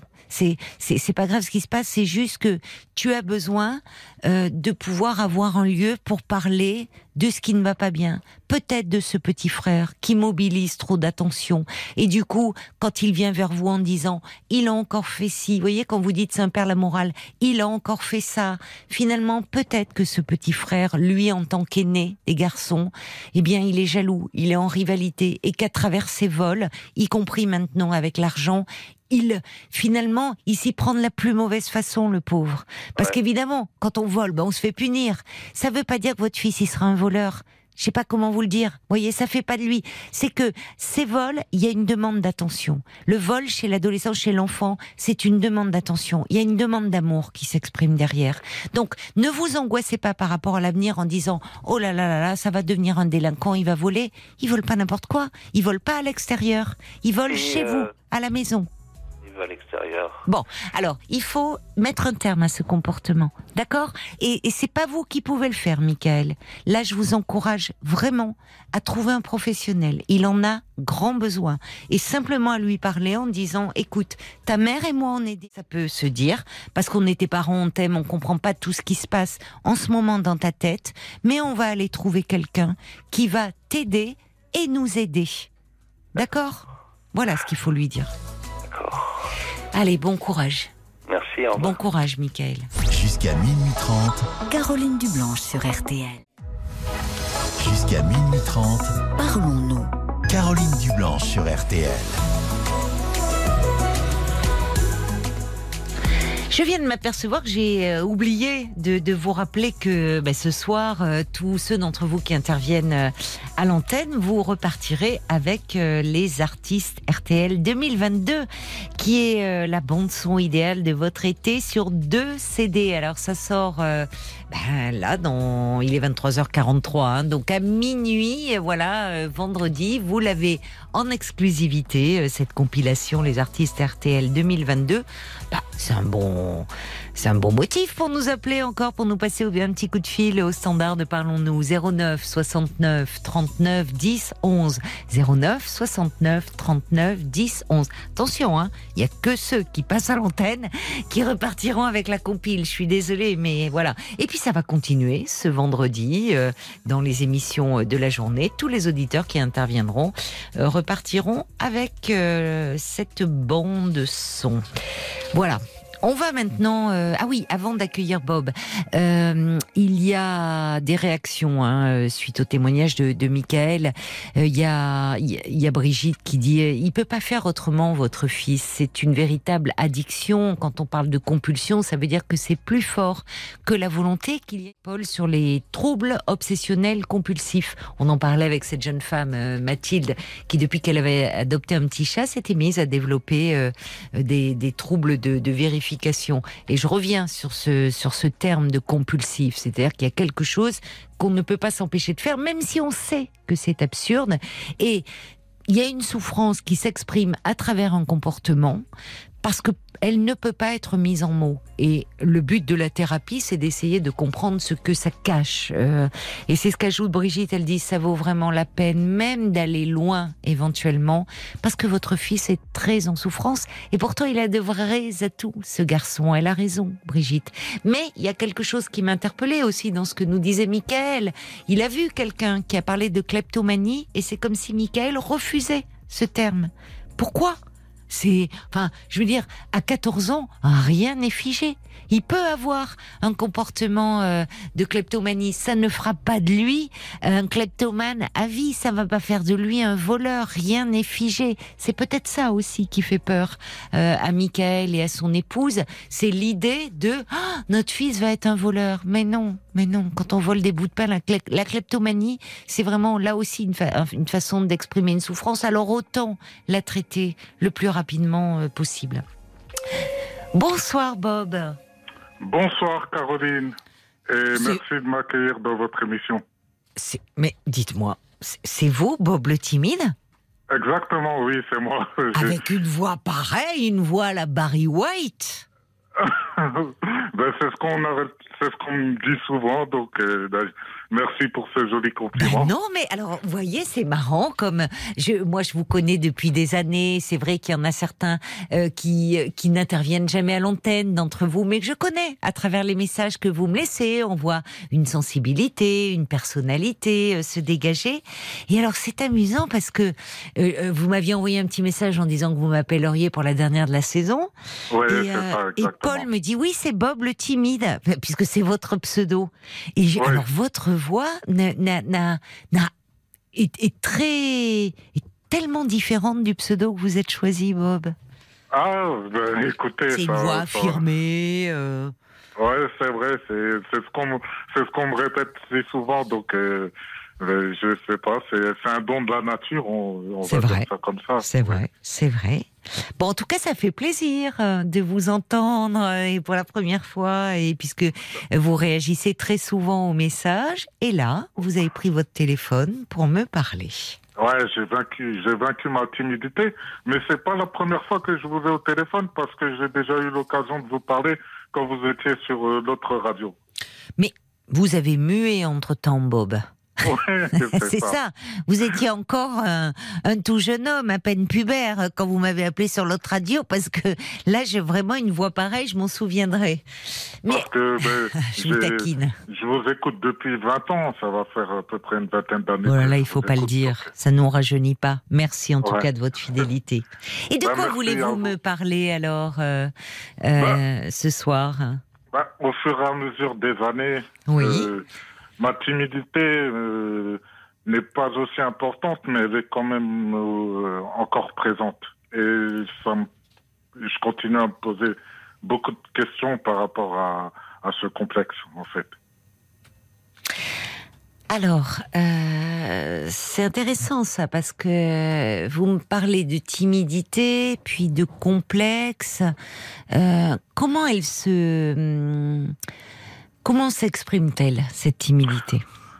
Bah, plutôt, plutôt dans, c'est plutôt dans le domaine amoureux. J'ai du mal à, à, à entamer les conversations avec, euh, avec euh, les filles.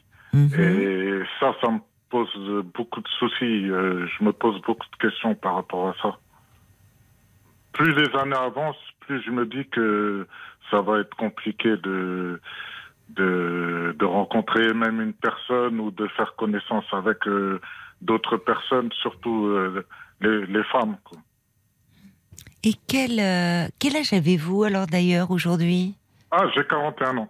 41 ans.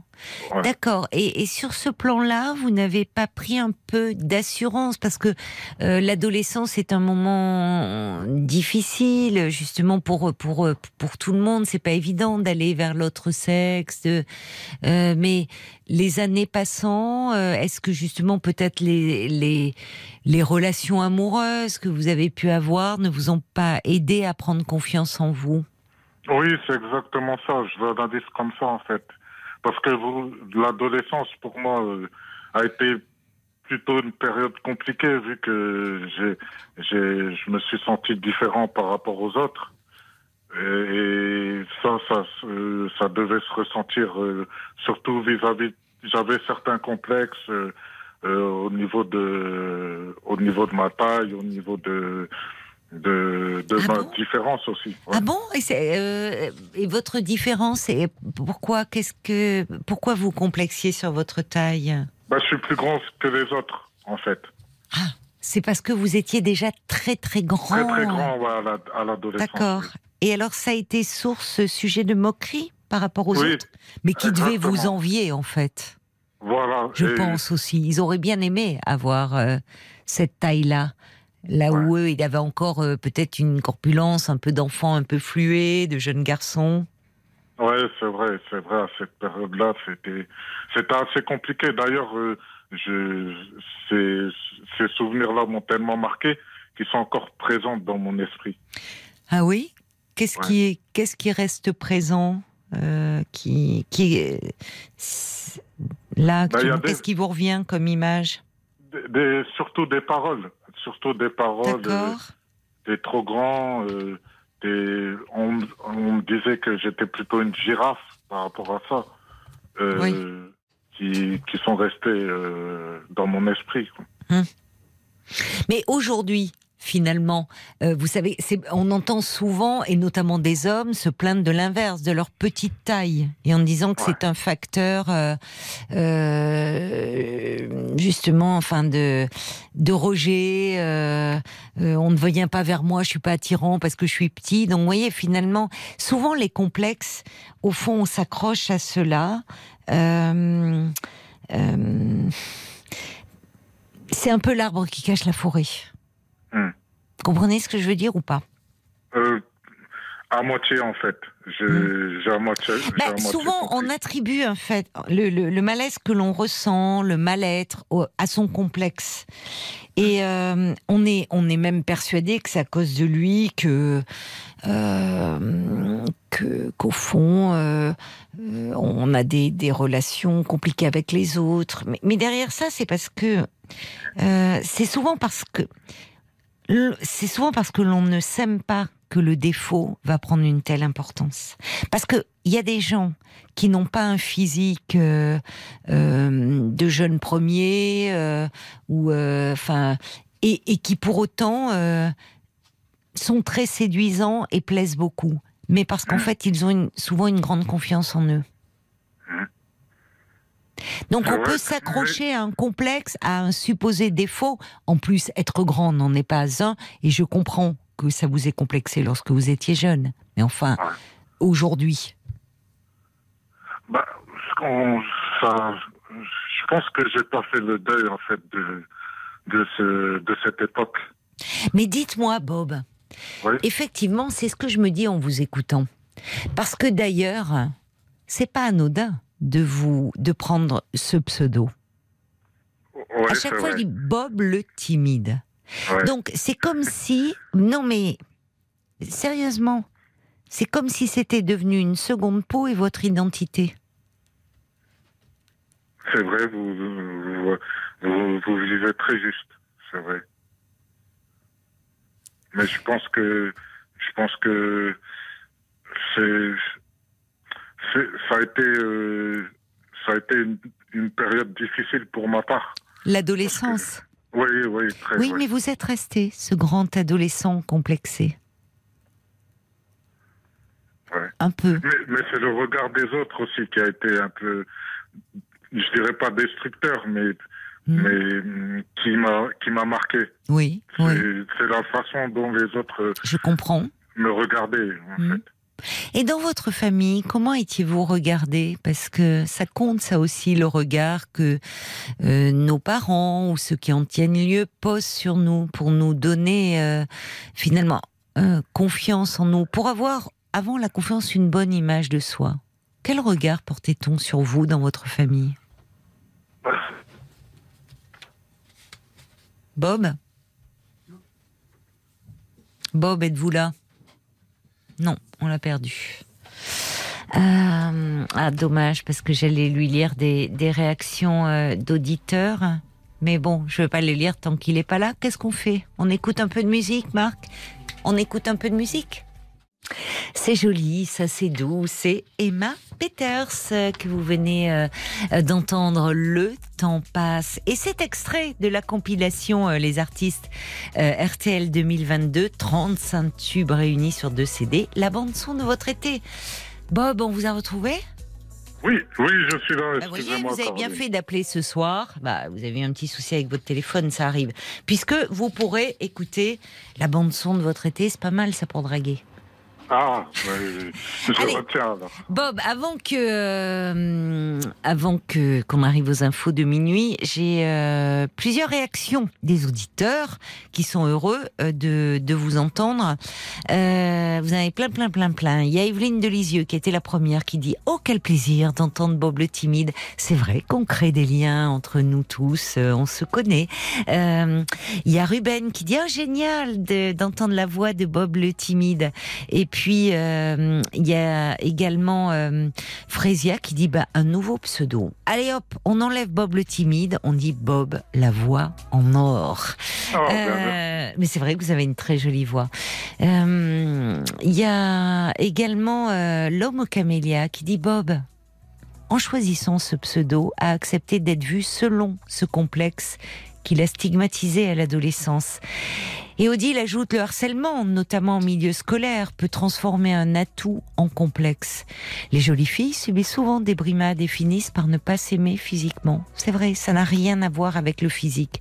Parce qu'au fond, il peut y avoir de la jalousie, de la rivalité. Puis au collège, on n'aime pas tout ce qui est différent. On n'aime pas les têtes qui dépassent, sans mauvais jeu de mots.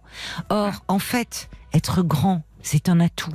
Franchement, c'est un atout. euh, donc, euh, et Bambi, elle est, elle est adorable. Elle dit pour nous, vous savez, Bob, vous n'êtes pas Bob le timide. Vous êtes celui qui envoie des réactions très pertinentes. Et la timidité, ça peut être charmant. Alors, soyez fiers de ce que vous êtes. On va continuer à se parler, mais on marque une pause. Vous connaissez l'émission. Il est minuit.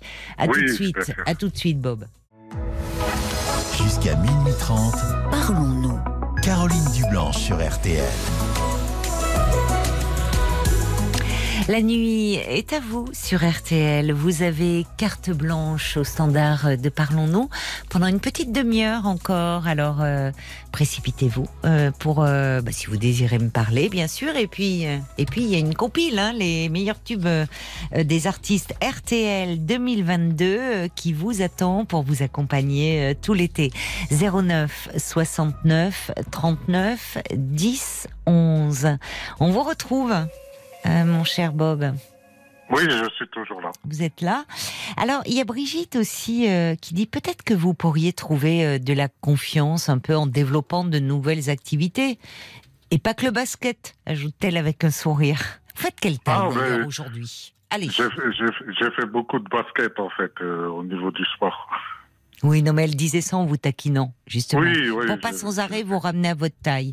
Et alors, là, au basket, vous deviez faire des. euh, forcément. Enfin, là, vous deviez être impressionnant. Vous approchiez le panier et hop, direct dedans. Ouais, ouais, je m'étais. C'est vrai que c'est plutôt un avantage euh, quand on est grande taille de faire du basket. Oui. Donc, euh, et aujourd'hui, vous faites quelle taille d'ailleurs? Euh, moi, je suis, je suis très grand. suis- C'est une bonne thérapie de le dire publiquement. On commence en une thérapie de groupe là. Ah, Bonjour, je m'appelle les- Bob, je mesure Euh, 1m95. 1m95. Bah, écoutez.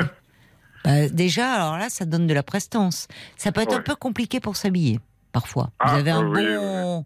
Vous avez une bonne boutique. euh, Oui, pour les grandes tailles. Mais c'est vrai que bah, bah, après, c'est c'est beaucoup le regard des gens aussi qui. On parle de boutique, mais quand, quand par exemple je vais faire les magasins avec euh, des amis ou, euh, ou de la famille, ben, le regard, j'ai du mal à, à ce que le regard il soit euh, tourné vers moi. Vous, Vous voyez savez, Bob, Ouais. parce que finalement, dans ce regard, on y met au fond ce que, ce que l'on a en soi. À un moment, on peut apprendre aussi à se détacher des regards. Parce que finalement, dans le regard que les gens portent sur vous, vous y voyez du négatif. Alors que peut-être déjà, effectivement, par votre grande taille, on vous remarque, mais peut-être que justement, il peut y avoir aussi des gens qui pensent intérieurement quelle prestance ou quelle allure. Le problème, en fait, le vrai problème, c'est le regard que vous portez sur vous-même, Bob. Et ça, dites-moi, depuis le temps que vous m'écoutez, c'est-à-dire, vous me dites, vous m'avez dit vous-même 20 ans, vous n'avez pas eu l'idée quand même d'aller un peu en parler à quelqu'un, comme je dis souvent, de tous ces complexes, de toute cette timidité? Si, mais j'ai jamais franchi le pas. Et, et je pense que c'est ça le problème. Eh ben alors, le problème, il est là. Parce que moi, on va se fixer un objectif, mon cher Bob. À partir de la rentrée, je serai de retour le lundi 29 août. Plus de Bob le timide. Alors, ça va pas s'évanouir comme ça. Attendez, bien sûr que je veux vous garder avec nous hein, dans l'émission. Bien. Mais ça sera Bob. Ça sera Bob. On enlève le timide qui vous colle à la peau. On enlève ça. Comme si c'était, voyez, euh, un truc qui vous colle à la peau, qui était devenu votre identité, derrière laquelle vous vous réfugiez un peu. Oui, c'est vrai. C'est vrai que c'est vrai que euh, pas mal de fois, je me suis, je me suis un peu renfermé sur moi-même. Oui. Et ça, et, et ça, c'est, ça me fait beaucoup de mal en fait. Alors, franchement, je vais vous tirer les oreilles, parce que depuis 20 ans où vous êtes vraiment un fidèle parmi les fidèles, et, et vous entendez, et vous réagissez, et parfois vous dites, oh oui, ce serait bien d'aller en parler. Eh ben, on va commencer par euh, s'appliquer ce conseil à vous-même. Mais c'est, vrai parce que moi, je vous écoute souvent et c'est vrai que c'est facile de, de réagir au témoignage des autres, mais on a du mal à, à se l'appliquer à soi-même. Voilà, Voilà. Ben, vous allez commencer.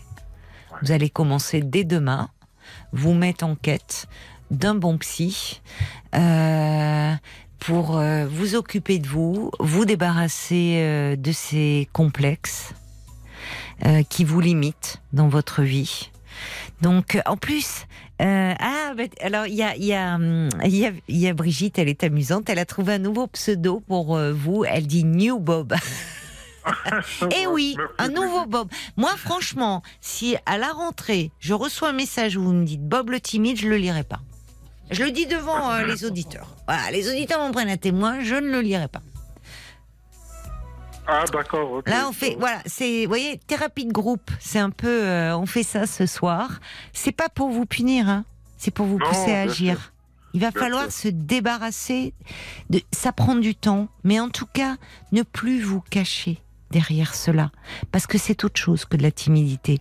Et je ne nie pas les souffrances que vous avez éprouvées à l'adolescence, les moqueries, tout ce qui vous colle à la peau.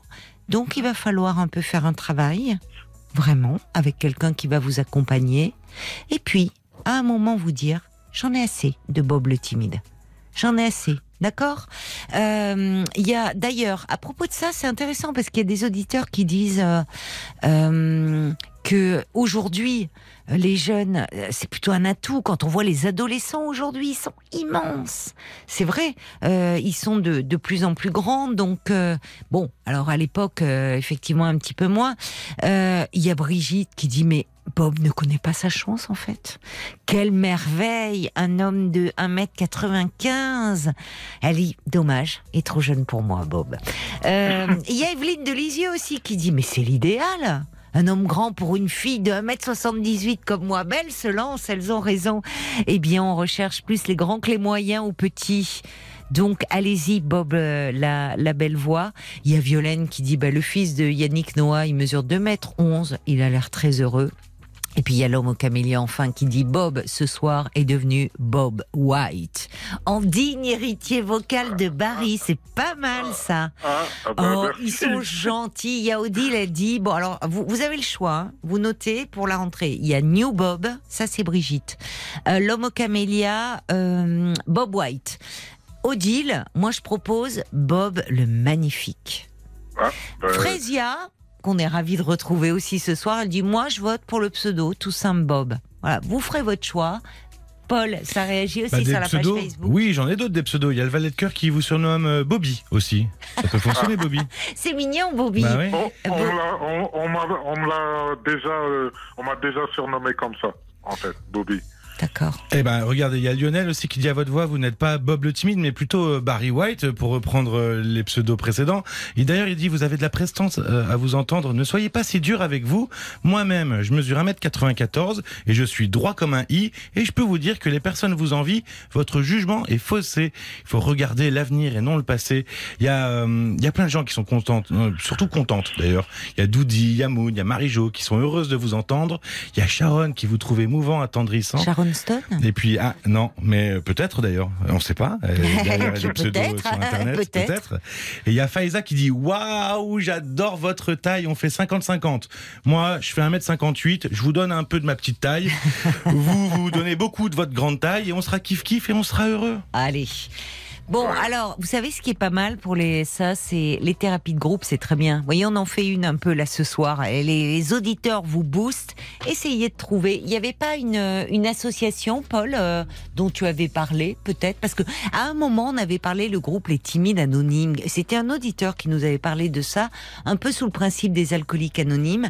Je me demandais s'il n'y avait pas des choses qui existaient quelque part. Alors, on m'avait suggéré il y a quelques jours euh, les associations Mediagora, euh, M-E-D-I-A-G-O-R-A-S, mediagora.fr, euh, qui parle de l'anxiété, des peurs, des troubles, euh, des, de, de, de, de- ça passe- c'était pour les TOC, c'était pour ce jour-là, euh, et qui traite aussi un peu la timidité. D'accord. Donc euh, allez voir de ce côté-là, mediagora.fr.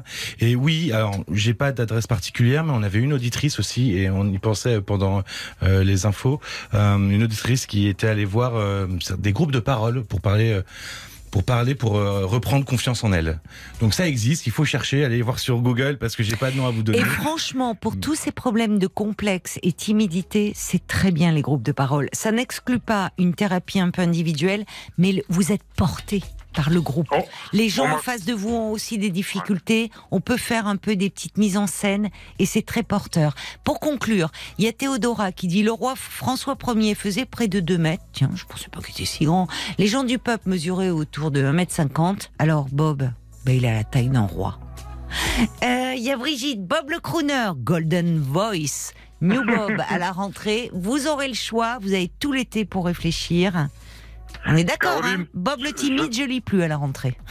Ouais, Caroline, je veux prendre 10 secondes pour vous remercier. Comme je vous le disais tout à l'heure, ça fait 20 ans que je vous écoute et je prends beaucoup de plaisir à vous écouter euh, chaque soir et à réagir à- aux témoignages des auditeurs. Et, et vraiment, vous êtes euh, d'utilité publique et vous êtes une vraie femme de cœur. Donc, euh, merci pour ce que vous faites et je vous souhaite de très belles vacances. Merci, euh, bel été à vous, euh, mon cher Bob. Au revoir. Terminé son témoignage en chanson. Merci Marc. C'était pas dans la playlist de ce soir, mais c'était pour vous, Bob. Donc euh, vraiment. Et il y a l'homme au camélia qui dit François Ier mesurait 2 mètres 2 en effet. Alors effectivement, à son époque, ça devait détonner. Ben, vous avez la taille d'un roi. Elle a raison. Euh, Il y a quelqu'un qui dit aller voir le film Les émotifs anonymes avec Isabelle Carré et Benoît Poulvorde. C'est vrai qu'il était très joli, ce film. Bonsoir Cécile. Oui, bonsoir Caroline. Bonsoir et, bienvenue. Pourquoi vous êtes terrorisée Ah, parce que j'ai l'émotion qui monte. Pardon, mais ça me fait plaisir d'entendre Bob le timide, parce qu'en fait, tous les soirs, j'entends qu'il oui, réagit. Oui, ça fait. sa voix. Oui, oui. Quelle voix? Barry White, Mais oui, quelle voix. Il, il a une voix magnifique. Il est grand. Ouais, il doit avoir 1m80, beaucoup d'allure. Et enfin, il- qu'est-ce qu'on se limite tous dans nos vies, souvent en fonction de nos complexes, malheureusement? C'est vrai. hein oui. Alors, vous voulez pas euh, me parler de vos complexes, vous, Cécile, ce soir?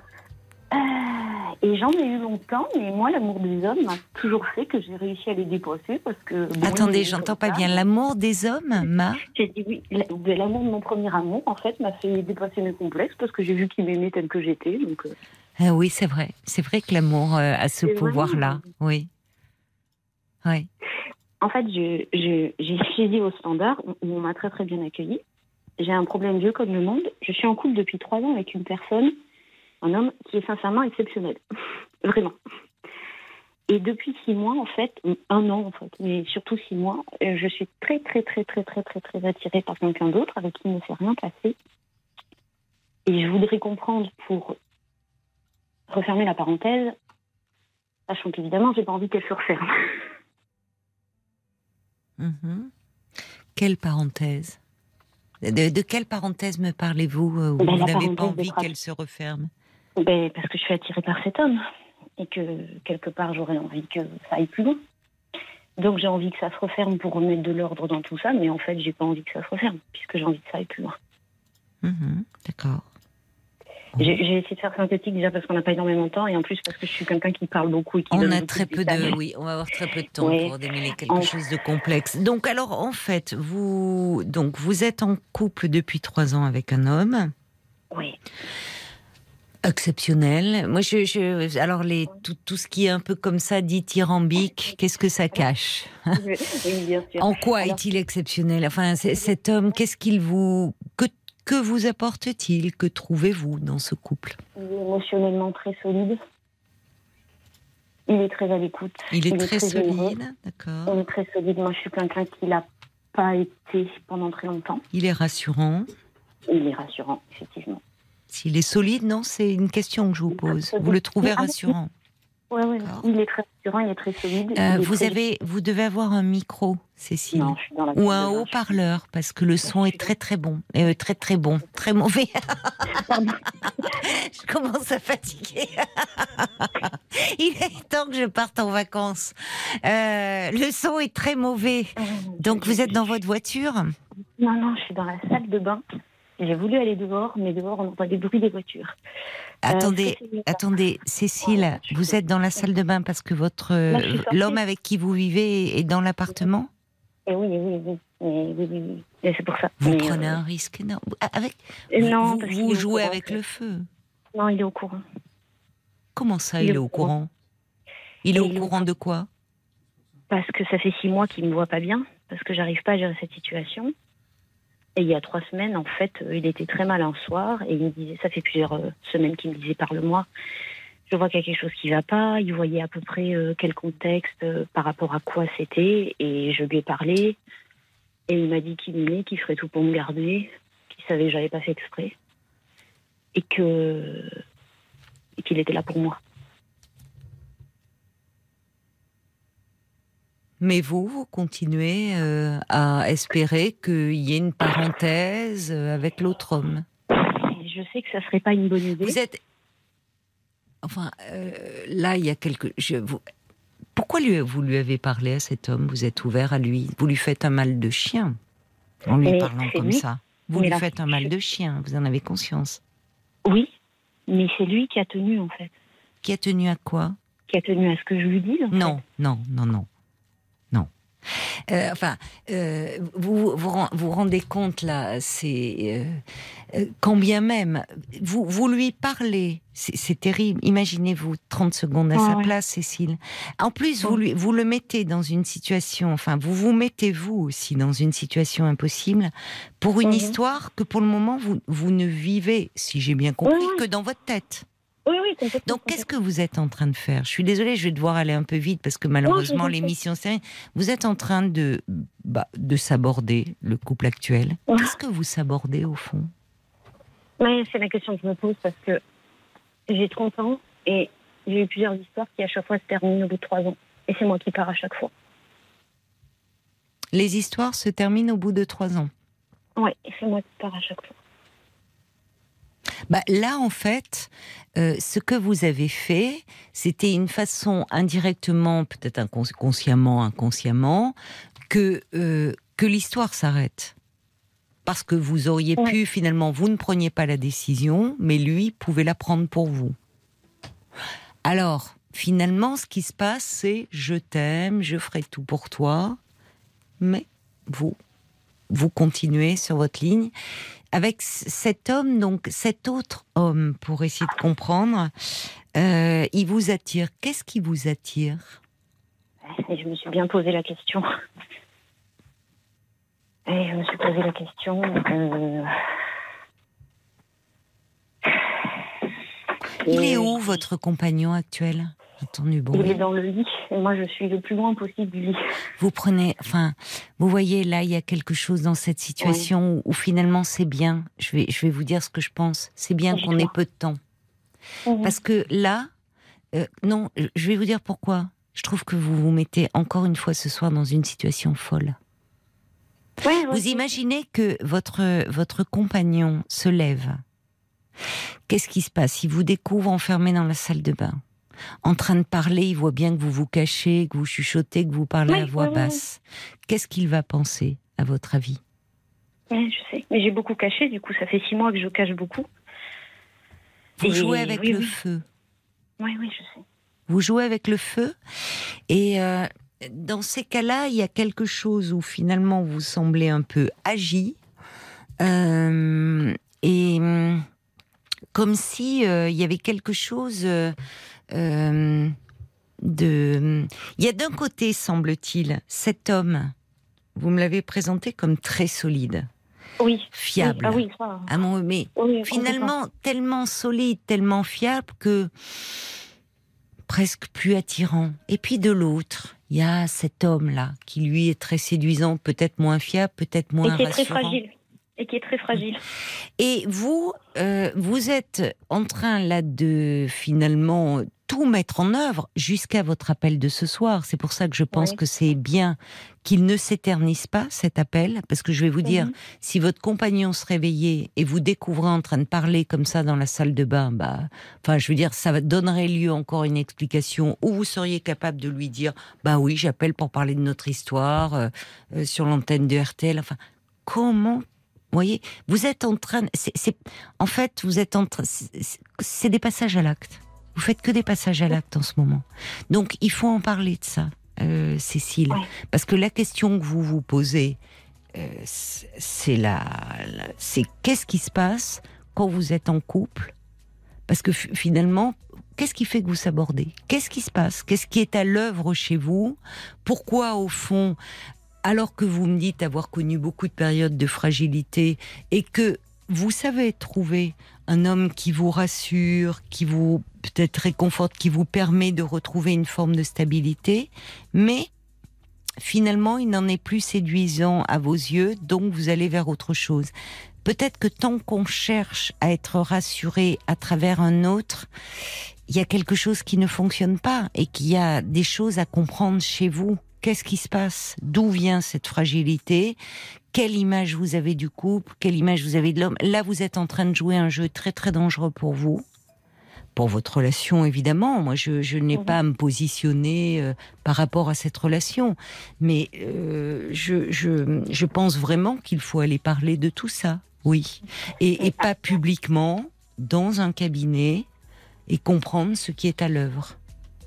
Ne plus vous mettre dans des situations où finalement vous risqueriez au fond, je peux me tromper, d'être très malheureuse si tout, si Oui, oui. tout était détruit, Oui, oui, bien sûr. au fond, et de vous retrouver un peu le bec dans l'eau d'ailleurs. hein. Donc attention à vous, attention à vous. Qu'est-ce que vous recherchez dans l'idée de cet interdit, de cette passion?